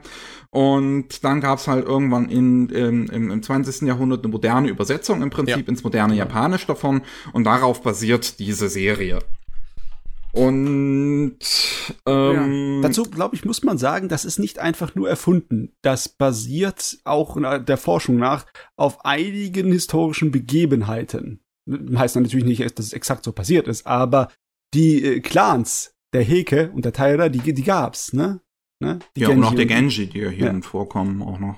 Da, darf ich da direkt mal, äh, also ich finde es auch immer sehr, sehr lustig, dass diese Serie quasi, also in Japan läuft die jetzt erst ab Januar, aber bei uns läuft die ja quasi jetzt in der Herbstseason direkt nach der Sommerseason, wo Sunny Boy läuft. Und ich habe halt Mhm. viele Freunde, die Sunny Boy geguckt haben und damit schon überfordert waren und dann kam Heke Story, die haben die ersten zwei Folgen gedacht und hatten so Sunny Boy äh, PTSD-Flashbacks und haben ihn sofort gedroppt. Ja, du, ich kann's fast Und nachvollziehen. ich finde, also ich finde, ähm, was kann Naoko Yamada gut? Ja, Naoko Yamada kann gut Emotionen darstellen. Hm. Mhm. Äh, und das, das finde ich auch, wenn man diese Serie guckt, dann muss man das Historische, glaube ich, auch so ein bisschen ignorieren. Äh, weil, also, ich glaube, beides geht nicht. Du kannst nicht die Emotionen klar darstellen und die Geschichte klar erzählen. Also, wenn du Ja. doch überlegst, äh, Naoko Yamada äh, macht halt ganz, ganz wenig so explizite Narration, also mit einem Erzähler oder halt irgendwie auch Dialoge, erklärende Di Dialoge, ist bei ihr generell in ihren Shows ganz, ganz aufs Minimum runtergefahren. Mhm. Und wenn Was du diesen ist. Stil hast, genau, wenn du diesen Stil hast, dann ist, muss dir eigentlich klar sein, du guckst Heike Monogatari, du wirst diese, diese, diesen geschichtlichen Hintergrund durch Heike Monogatari nicht verstehen. Also nicht besser verstehen, auf jeden Fall. Ja, also wenn du es kennst, vom, dann wirst du es vielleicht besser verstehen, weil du ja die Emotionen Ja. jetzt der Menschen kennenlernst. Ja. Aber wenn du die Geschichte gar nicht kennst, äh, keine Chance. Nicht durch diesen Anime. Das Hm. ist es halt. Also ich glaube, dass diese Serie tatsächlich auch primär für Leute gemacht worden, die halt äh, Verbindungspunkte mit der Heke Monogatari haben, also die halt bereits wissen im Prinzip, wo es da geht. Die es in der Schule lernen, äh, lesen mussten, gezwungen vom Leser. Und, und da ist es fast schon interessant, dass halt Funimation das bei uns zuerst ausgestrahlt hat, vor Japan. Ja. Weil ich schätze mal, die wenigsten Nicht-Japaner können was damit anfangen. Echt?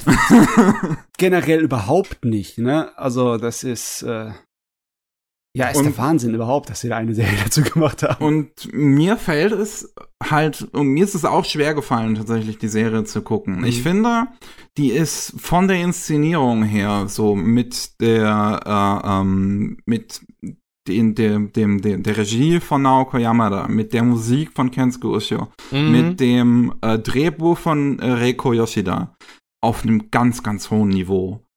Ähm, aber mir, ich, ich, ich, ich, ich habe mich jetzt so aktiv dagegen entschieden, diese Serie überhaupt erstmal irgendwie zu bewerten, weil ähm, ich tatsächlich wirklich erstmal eine englische Übersetzung von der Heike Monogatari lesen möchte, um uns dann nochmal Okay. gucken, um das Uh. besser einordnen zu können. Ich würde ich würd ehrlich gesagt nicht die Heke äh, selber lesen, sondern ich würde vielleicht äh, äh, irgendeine wissenschaftliche Arbeit darüber lesen, die dir das erklärt. Weil, wie das so ist mit ganz alten Schriftstücken, ist es teilweise ist schwer zu lesen. Ich meine, viel schwerer als zum mach, Beispiel die mach Bibel. die so. Hürde, mach die Hürde noch höher. die Nee, nee, nee, dass die Hürde, ich will die Hürde niedriger machen, weil ganz ehrlich, äh, wenn du äh, jemanden äh, darüber äh, lesen, äh, also was liest darüber, für jemanden, der Ahnung hat, dann hast du eine Chance darüber, das Verständnis zu erlangen. Wenn du das ganze Ding liest, musst du dich eigentlich nur quälen und wer weiß, wie viel am Ende übrig geblieben ist. Ich glaube, ähm, ich bin jemand, der A, wenn ich halt so ein, zwei Sachen habe, die halt so Standout sind, äh, dann finde ich immer eine Serie gut, auch wenn die anderen Sachen halt total subpar, also unterdurchschnittlich Grütze sind. Solange Mhm. es zwei, drei Sachen gibt, die, die total Standout sind, finde ich eine Serie immer gut. Mhm. Diese Diskussion hatten wir ja eben bei Demon Slayer so ein bisschen, so Matze, der so dieses Oni sieht und, Ja. und Mickey, die so ein bisschen so diesen Gesamtkontext sieht und da ist dann halt irgendwie vielleicht nicht so die beste Serie, schon Serie. Und das habe ich ein bisschen bei äh, Heike Story auch. Äh, der Gesamt, also der übergreifende Kontext. Äh, Science Salu ist im riesigen Umbruch. Masaki Yuasa hat sich ja mehr oder weniger zurückgezogen. Und Ja. wir wissen alle, was passiert ist, nachdem er sich zurückgezogen hat. Es gab jetzt noch äh, hier Japan Things äh, von ihm, und zwar Regie, Regie und so. Es gab noch zwei, drei andere Projekte und die waren teilweise echt problematisch. Äh, man hat auch so ein, ja, Was war denn problematisch? weil ich, ich google mal kurz. Ich will auch Also mal ich, schnell also ich, googeln, ich, so ich, wie ich, ihr. ich weiß, dass es halt einmal diesen Vorfall gab, wo jemand sich über die äh, Arbeitsbedingungen beschwert hat bei Ja, Science genau, Salo. diese, diese Und- Koreanerin, die von 2019 bis 2021 gearbeitet hatte an Japan Things, Hm. an Esoken und halt an unangekündigte Projekte und vor allem an diesen Star Wars Shorts. Genau die. Ich meine, Ja. wenn Aber, wenn- aber das ist, ich sag mal, das ist aber ja so ein bisschen der Kontext, äh, also in den Naoko, Naoko Yama da reingeworfen wird. Wir haben eigentlich ein Studio, Science äh, Salo, äh, das ist ein sehr multilinguales Studio, die haben Übersetzer in Meetings, die, äh, die haben Japanischkurse für ihre Mitarbeiter. Äh, Mhm. Die sind sehr, sehr persönlich im Umgang miteinander, auch sehr, sehr ultra kreativ. Aber die werden jetzt so ein bisschen auch davon eingeholt. Also ich meine, so viel wie Science Salo aktuell äh, produziert, haben die noch nie in ihrem Leben produziert. mhm. Und das holt die halt ein. Und das Studio ist sehr, ich sag schon, in einem Umbruch, aber halt auch in, äh, also man könnte auch sagen, in einem Decline. Ah, das ist, So das bisschen. ist von außen schwer zu sagen, wenn man nicht die Ja. Zahlen vor seiner Nase hat und die direkten er Erlebnisse der, der Leute, die dort arbeiten, direkt vor Augen, weil wenn du dir anguckst, was sie machen im Moment, ne, Esoken war fantastisch. Absolut der Wahnsinn, super geil. Und äh, ich meine, Japan Sings war ja zwar inhaltlich sehr, hat die Leute sehr äh, gespalten, aber das war erfolgreich, das Gerät, ne? War klar, weil es ein äh, klassisches Gerät ist, das schon, weiß ich, wie oft in Japan verfilmt wurde, deswegen gehen die Mhm. Leute dafür hin. Ja, aber Ähm, animatorisch war das zum Beispiel auch ziemlich katastrophisch. Ja. Also für Science Salo Der Verhältnis. sah scheiße aus. Ja, okay. Also wirklich. Sind wir, sind wir mal aber, aber ich sag mal, in, vor diesem Gesamtkontext muss man das ja Naoko Yamada, glaube ich, sehr, sehr hoch ein, anrechnen. Die hat ihre gesamte Karriere bei Kyoto Animation verbracht. Und Ja. jetzt ist sie in einem neuen Studio, was im Umbruch ist, wo gerade sehr, sehr vieles sich in der Neusortierung ist. Und dann macht die halt einfach so ihr Ding. Und das ist halt Der ist super geil. Ja. Äh, Von mir aus kannst du es gleich übernehmen, das ganze Ding und der Chef das werden. Studio, ja. Für immer. Okay. Passt, perfekt. Du machst ein zweites Kyoto Animation draus. Perfekt. Kann nicht besser sein. Äh, äh, also, ich, glaube, also ich habe mir so ein bisschen, ich wollte bei einer Szene irgendwo, ich glaube in Folge 8 oder 9 wollte ich wissen, äh, wer die gezeichnet hat. Ich glaube, das war diese Szene, wo wo einer von den, den Hekes quasi so sich einen Kampf mit einem von den Genjis geliefert hat und dann so Wo unter sie da am Wasser. Wasser kämpfen. Genau, unter Wasser. Nee, nicht, wo sie im Wasser kämpfen, also so mit der ganzen Flotte, sondern halt so zwei Leute so am Strand. Ja, ja, das, das Genau. meinte ich gerade. Oh, okay, interessant. Ja, da wollte ich nämlich rausfinden, wer äh, das quasi gezeichnet hat, diese Szene. Hab auf Sakugaboro gegangen und dann sehe ich halt so, dass irgendwie von viereinhalb Seiten sind irgendwie anderthalb die letzten vier Folgen und ich denke mir so, okay, ich muss mich auf was gefasst machen. Also es ist wirklich so. Man kennt das ja auch. Also man weiß das ja auch, wenn eine Serie sehr, sehr ruhig ist, sehr, sehr viel, äh, sehr, sehr viele Dialoge hat, die alle an so an so quasi so, so in so Zimmerchen stattfinden, dann weiß man, das ist ein Aufbau für halt so ein, so ein, um die Emotionen quasi in dieser riesigen Schlacht am Ende zu verstehen. Mhm. Und genau das wird es halt auch. Also die letzten vier Folgen alleine sind halt schon so. Alter, Das ist, das ist Peak. Das ist wirklich Peak. Ja, da kommen auch die Stories drauf raus, ne? Die, die sind ja vollgestopft mit übertrieben, äh, übertriebenen Heldenfiguren, die Originalgeschichte. Ja, ja, genau. Ich weiß nicht, ob es im äh, Anime dann genauso gemacht wird, ne? Dass dann die mit ihren, ähm, ihren Adelsnamen daherkommen, die dann äh, Bogenschusswettbewerb machen, wer weiter schießen kann und dann dann machen die so übermenschliche Fähigkeiten und schießen den 400 Meter weit ihr, ihr, oder mehr. Wenn du mal überlegst, was Naoko Yama da so für Charaktere in ihren Serien hat, meinst du, dass wir dann diese Helden drin haben? Wahrscheinlich nicht. Das, Ja. äh, die werden wahrscheinlich auch nicht erklärt sein, selbst wenn ihre Ringkämpfe oder ihre Schicksale dann drin vorkommen, ne, dass die großen Helden dann irgendwie sterben oder sonst was. Das wird wahrscheinlich so ein bisschen äh, für Leute, die keine Ahnung haben, dann untergehen, ne? Ja, also Ja, um das vielleicht auch nochmal einzuordnen, Heke Monogatari ist ja wirklich eine, eine, eine reine Tragödie. Also es ist ja eine Geschichte wirklich von diesem Clan, die sich da selbst zerlegen. Hm. Und alles wird immer nur schlimmer. Und dementsprechend ist es vom Narrativ natürlich auch die Serie ein bisschen vielleicht ungewöhnlich für den äh, typischen Anime-Zuschauer. Weil, ja, also es, es, es ist halt wirklich einfach nur ein steiles Bergab. So, es, es, es, es gibt keinen Moment, wo es mal besser wird oder so. Ja, nee, das ist nicht Le Standard. Ja. Und ich muss aber tatsächlich sagen, also, wo du jetzt gerade sagtest, du fandest das Ende Peak, ich fand eher den Anfang besser der Serie tatsächlich. Diese ruhigen Momente und diese Dialoge, die die Figuren da halten und wie sie über den Sinn des Lebens fast schon philosophieren und über ihre Ansichten und, und die Religion und Politik, fand ich wesentlich interessanter als das Ende, wo, wo es in dieser Schlacht sich auflöst. Weil ich, also da waren es A, noch halt einfach weniger Figuren, so mehr zu, Figuren, zu denen ich eine Bindung irgendwie aufbauen konnte und Mhm. Biva, die ja als äh, neue Hauptfigur überhaupt äh, dazugedichtet wurde zu der Geschichte. Ähm, und das, das, das, das wird halt im Laufe der Geschichte einfach immer, immer mehr und die werden halt teilweise einfach nur ganz kurz genamedroppt oder vorgestellt irgendwie und du weißt einfach irgendwann gar nicht mehr, wer jetzt überhaupt wer ist. Und dann sterben sie. Und dann sterben sie. Ich meine, ähm, also, wenn ich mich an den Anfang so ein bisschen, Matsu, sorry, ähm, kein Problem. erinnere, die Charaktere, die da im Fokus stehen, sind halt zum Beispiel Biwa. Biwa finde ich auch interessant, weil die, also, das sind ja mehrere hundert, ja, mehrere Dutzend Jahre, die ja diese, diese Anime quasi erzählt. Und es gibt Mhm. halt auch einfach ähm, Timeskips. Und diese Ja. Timeskips sind auch, also die wird jetzt nicht gesagt, jetzt gibt's einen Timeskip. Du musst es dann schon selber rausfinden. Äh, aber was es so ein bisschen kreativ irgendwie macht, Biwa wird nicht älter.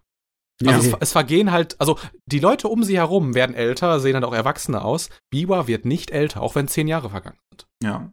Das Der ist irgendwie so, Anker. das ist irgendwie, ja genau, das ist so ein bisschen was Künstlerisches. Das der- also das habe ich auch erst ganz spät bemerkt in den letzten Folgen irgendwann. Äh, und danach, dann hatte ich so, so, so ein bisschen so einen Eye-Opener-Moment. Ja, also bei mir hat's dann auch erst so, so, so später geklingelt, als sie dann halt wirklich sagt, so ich werde diejenige sein, die eure Geschichte niederschreibt.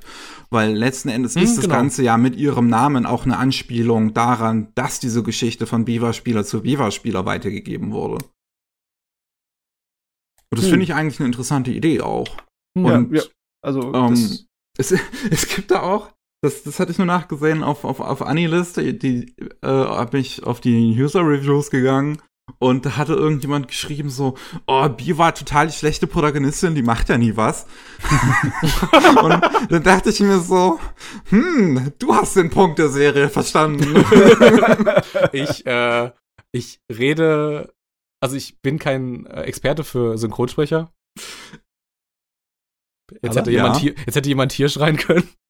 äh, Aoyuki. Also es ist für mich so, so von so, so ein, zwei, also ich habe so zwei so Performances, habe ich so im Kopf aus diesem Jahr. Aoyuki ist eine davon. Also das find, fand, ich, fand ich eine ziemliche Standout-Performance von ihr. Also und sie hat dieses Jahr halt auch vieles gesprochen. Sie hat Kumoko gesprochen in So I'm a Spider So What. Okay, vielleicht war das auch letztes Jahr, weiß ich nicht mehr auswendig. Das war letztes Jahr, glaube ich, oder? Oder? Äh, nee, ja, I'm a Spider war Anfang dieses Jahr. war das nicht sogar ein? Tukor? Ja, Ja, ich dachte, das wäre, hätte letztes Jahr angefangen und nee, wäre ist dieses im Jahr Januar angefangen.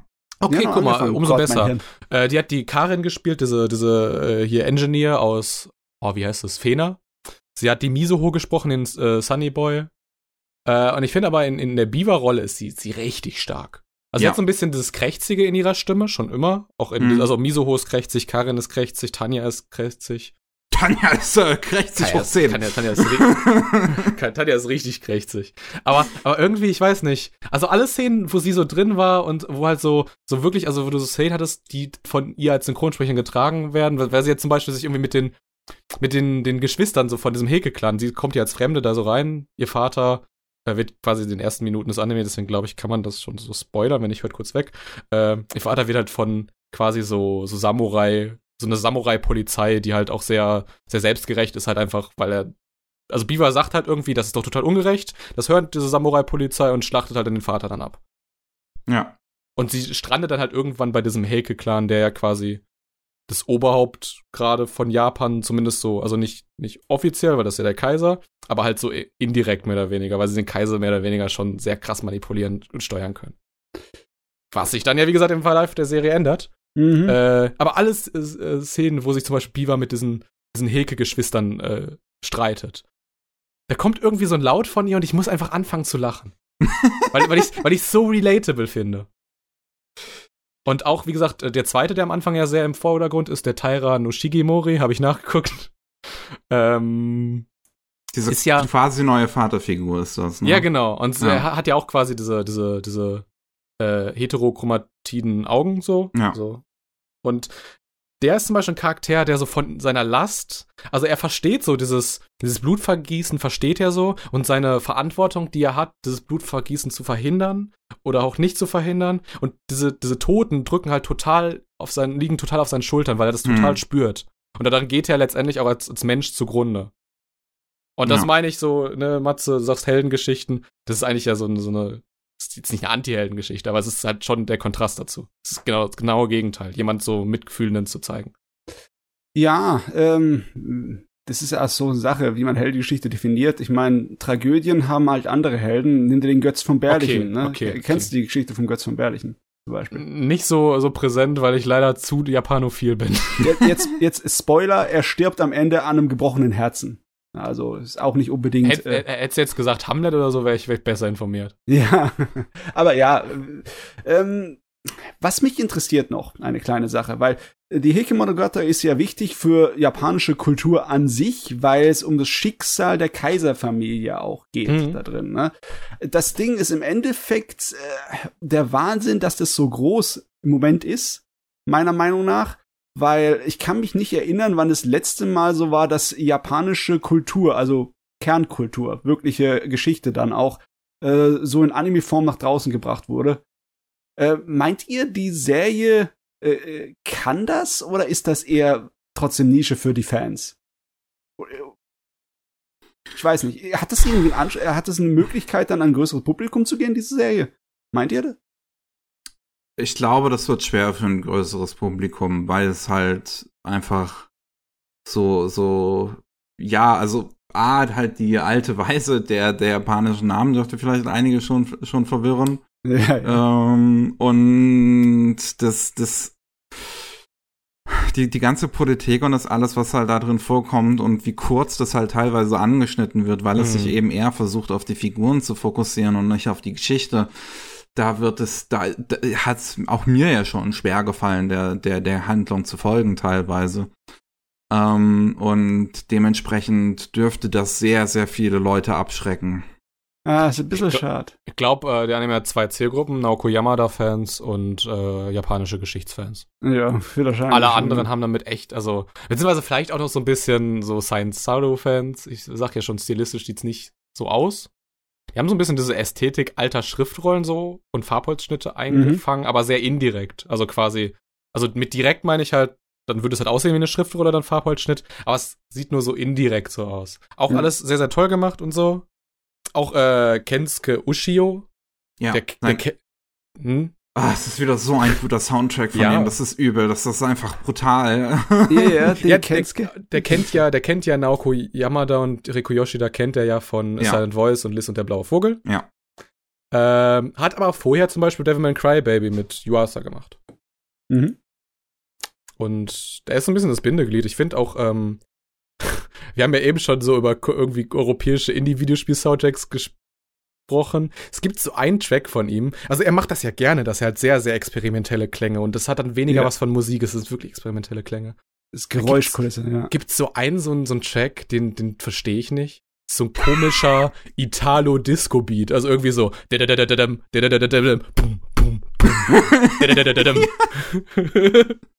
Hat sich jetzt für mich angehört wie äh, eine militärische Trommel.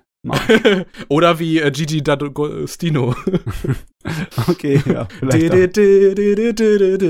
Aber da fand ich, funktioniert halt auch seine Musik wieder in der ersten Hälfte der Serie äh, für in, in meiner Perspektive besser. Weil da es halt wirklich noch diese vielen kleinen, ruhigen Momente gibt. Ja, in denen funktioniert Die- das so gut. Ja, also allein schon wirklich der erste Shot der Serie, wo es auf diesem Schmetterling anfängt und man halt wieder so seine typische Art der Musik hört, ich direkt Gänsehaut. Das ist einfach wie für mich gemacht. Ja, ich, ich fand auch sein eines Stück für die, die Star Wars Visions, ja, für diesen einen Kurzfilm, der dominiert die ganze erste Hälfte, die auch so eine ruhige, beschauliche und äh, spirituelle Sache ist. Da ist der Ushio voll stark drin. Nee, das Ja. verwechselst du jetzt, glaube ich. Bei Star Wars Visions hat er, glaube ich, nicht mitgearbeitet. Das war dann eher Kevin Penkin. Ah, ja, dann habe ich's verwechselt. Dann habe ich's verwechselt. Goffel auch. Äh, aber irgendwie habe ich jetzt gerade voll an Penkin gedacht. Besonders wenn ihr dann so an so äh, Disco-Beats-Zeugs denkt oder, oder, ja. Komisch. Ja, also was aggressiveres ist eher Penkin-Stil, das sind, stimmt schon. Sind die zwei sich ähnlich? Ich glaube, ich muss mal reinhören da. Ich, Haben die also, Überschneidungen? äh, ich wüsste, also ich kenne keinen Soundtrack-Komponist im Anime-Bereich, der so ähnlich wie Ushio ist. Okay. Weil die meisten ja dann, doch eindeutig Musik komponieren und nicht Klänge. Vielleicht verbindest du die so sehr, weil das einfach meine zwei absoluten äh, Lieblingskomponisten sind Ja, okay, okay. und ich halt sehr häufig über die beiden rede. Oh, ohne Witz, äh, wo wir gerade schon bei Komponisten sind, ein Satz, äh, dann kommen wir wieder zurück zum Topic auch. Äh, ich höre in letzter Zeit sehr, sehr viele Sachen von Kajiura und ich höre, also in jedem Werk höre ich irgendwas, was schon da war. Ich habe Fena gesehen und da ist. Macht ja auch immer den gleichen, die gleiche Musik. ja, aber es ist mittlerweile ist es halt so, so 80 Prozent gleich. Also es ist nicht nur stilistisch gleich. In Fena ist so ein Theme, das klingt genauso wie dieses Main-Theme von Sword Art Online, dieses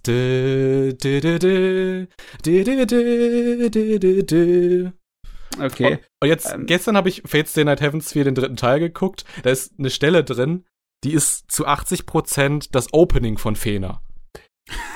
Wirklich zu 80% Mm. klanglich. Also das hört sich schon nicht gut an, aber es ist halt auch wieder subjektiver Geschmack, ne? Äh, ich glaube, Viel- das, das, das merkt niemand außer ich. Ich meine, viele nee, Leute ich glaube, beschweren das sich darüber. sehr, sehr viele. Ja. Ich kenne ja, es gibt einige, die sich darüber beschweren, dass, Also, dass das äh, ähnlich Hiroyuki, ist, das Sava klar. immer sich gleich anhört, ne?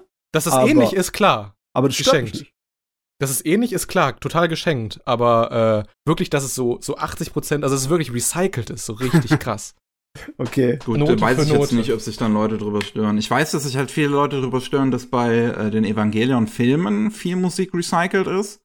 Äh, weil die auch teilweise dann aus Kare Kano oder aus Nausicaa, äh, nicht aus Nausicaa, aus äh, Nadia ähm, was übernehmen. Das finde ich aber persönlich total geil, dass sie das bei Evangelion machen. Weil Ja. das ist ja wirklich da absolut, also da- das ist bei den Evangelion-Filmen totale Absicht. Ich, ich will das auch gar nicht so, so schlecht reden. Ich hatte mich auch überhaupt nicht dran gestört, als in dem Shin Godzilla dann auf einmal die Evangelion-Trommeln rauskamen. Ganz im Gegenteil, da war ich voll happy. Das war voll geil. So, yes, jetzt geht's ab. Ich habe, glaube ich, noch einen Hint damals von Tsubomi bekommen, äh, als wir über Eike Monogatari bei uns gesprochen haben. Äh, sie meinte, es gibt halt diesen Anime-Film Genji Monogatari. Ja. Ist ja der, der Widersacher von den, den Heikes und so. Ich glaube, das ist ein Film, der, ich habe nicht gesehen, aber ich werde mir noch irgendwann mal angucken, der eher so diesen geschichtlichen Fokus hat. Ähm, ich glaube, da könntest du was verwechseln haben, weil Genji Monogatari ist ein Roman, der früher in Japan rausgekommen ist und früher spielt und das ist eine äh, Romanze beziehungsweise Tragödie am Hofe. Und da geht's um den, den schönen Prinzen Genji und seine vielen Liebschaften. Aber es spielt doch in derselben Zeit. Es spielt in einer ja, es spielt in der Zeit, wo halt die Hofkultur noch stark war. Der spielt in der ähnlichen Zeit. Ich glaube, das ist 100 Jahre vorher. Aber ja, ja spielt äh, mag, mag sein. Äh, es kommt ja auch noch, also Heike Monogatari wurde ja angekündigt mit Ino O zusammen. Ja, ja. Äh, Masaki Uasas, ich glaube, Musical-Film. Der spielt ja zum Beispiel auch 100 Jahre später. Ja. Also nach Heike Monogatari. Ja, aber ja, der, der Unterschied ist darin, dass das ein äh, höfischer Roman war, das Genji Monogatari von der Murasaki Shibuku, von äh, einer weiblichen Autorin, von einer Adligen. Ne? Ja, ja, verstehe. Und Dings, das andere ist eher so, äh, also der eine ist komplett fiktiv und der andere ist halt, könnte möglicherweise auch Realität darstellen. Es basiert ein bisschen drauf. Das ist der Unterschied zwischen Heke und Genji Monogatari. Okay, verstehe ich. Ja, also das, das, der Genji ist nicht derselbe wie die Miyamoto Genji hier, der Clan. Das ist einfach nur sein Name, sein Vorname. Das, das ist was anderes. So. Ich muss jetzt gerade, ich, ich, will nicht auch nicht abschweifen, ich muss jetzt gerade total an Roroni Kenshin denken. An Kenshin, ne? Warum? Auch, auch weil ich gerade, ich höre gerade eigentlich fast jeden Tag, äh, das eines, ich weiß nicht, ich glaube, das eines Opening 1, Freckles von äh, Judy and Mary. Das ist ja. äh, die Sängerin Yuki, die gibt es ja immer noch. Die mag ich total. Und das andere Ending, ich glaube, das ist das sechste, das ist von Siam irgendwas. Das ist Siam Shade? Ja, genau, haben Shade irgendwie ein Drittel und dann irgendwie so dieser Titel von diesem Song.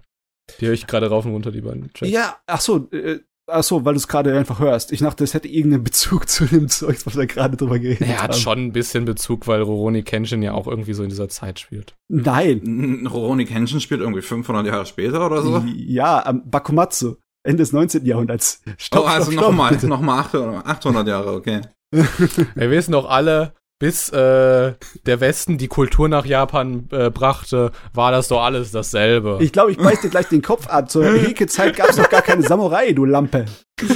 das ist sogar lustig, weil eigentlich sage ich ja ganz häufig andere Sachen. Ähm, der europäische Jugendstil. Jugendstil so äh, quasi so so sehr, also häufig hast du Frauen als Motive, mhm. äh, florale Elemente, also Blumen ja. und so hast du häufig, du hast auch Ornamente sehr sehr viel. Der hat sich ja eigentlich auch aus dem Japanischen, also dem was Japan zu uns in den Westen gebracht hat. Ja. Daraus hat sich ja. der, hat sich, also sehr, sehr viel unserer, unserer wirklich europäischen, westlichen so Grafiktradition und Designtradition ist aus dem Japanischen. Ja, die Holzschnitte waren so ein Ding. Die Japaner haben das als Wegwerfzeug produziert und dann, als sich's geöffnet hat, haben die Leute es rübergebracht und gedacht, oh, voll das geile Zeugs. Warum werft ihr das weg? genau, die Japaner haben das als Verpackungsmaterial für Zeugs äh, äh, benutzt zum Rüberschicken. Für die war das Abfall teilweise. Und dann die Leute, die haben das Verpackungsmaterial aufgehoben, ne? Weil, weil es halt, weil sie so toll fanden. Die Japaner, das ist sicher auch nur so Ding, was ist mit denen los? Sind die total zurückgeblieben oder was? Ja, das, das, das war bei denen die Massenunterhaltungszeugs. Das war wie genauso wie äh, Manga-Magazin heute. Das ist so zum Wegwerfen, wenn man es fertig gelesen hat. Ja, das stimmt, Nicht, ja. ja. Jetzt sind wir mal ganz weit abgeschifft. Äh, ah, ne, wieso? Wir sind bei Kultur und wir sind bei, ne, bei Sachen aus Japan, das passt. Und Kunst ebenso. Aber jetzt Gut. überlegt mir zu Weihnachten selber Hokusai-Socken zu schenken. Na, gönn dir.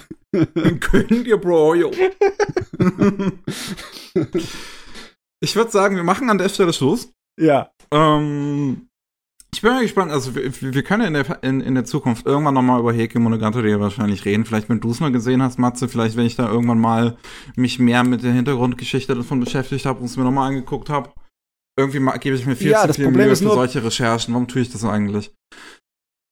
Das Eklige ist halt, wenn ich das Ding gucke, werde ich wahrscheinlich irgendeinen scheiß langweiligen Vortrag über die, die eigentliche Begebnisse in dem, in dem Original Hekemonogatari hier machen, weil, weil, ich darüber auch ein Referat gemacht habe. Über, das wird, das wird anstrengend. Über Jugendstil, Design, äh, Einflüsse.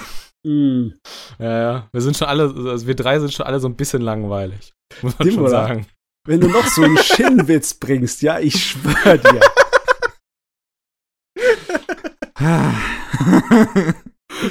Also, vielen Dank da draußen fürs Zuhören. Vielen Dank, Dimbula, dass du dabei warst. Immer wieder gerne. Und ähm, wenn ihr mehr von Mats und mir hören wollt, dann gibt es ähm, de, äh, jeden Mittwoch auch den Rolling Sushi Podcast, der geht zum Japan und was da aktuell so passiert. News um, äh, rund um Anime gibt's dann jeden Montag bei den Rolling Sushi Anime News. Wenn ihr aber noch mehr von Demona hören wollt, dann gibt's da auch in der Beschreibung so ein paar Links, unter anderem zu Anihabara.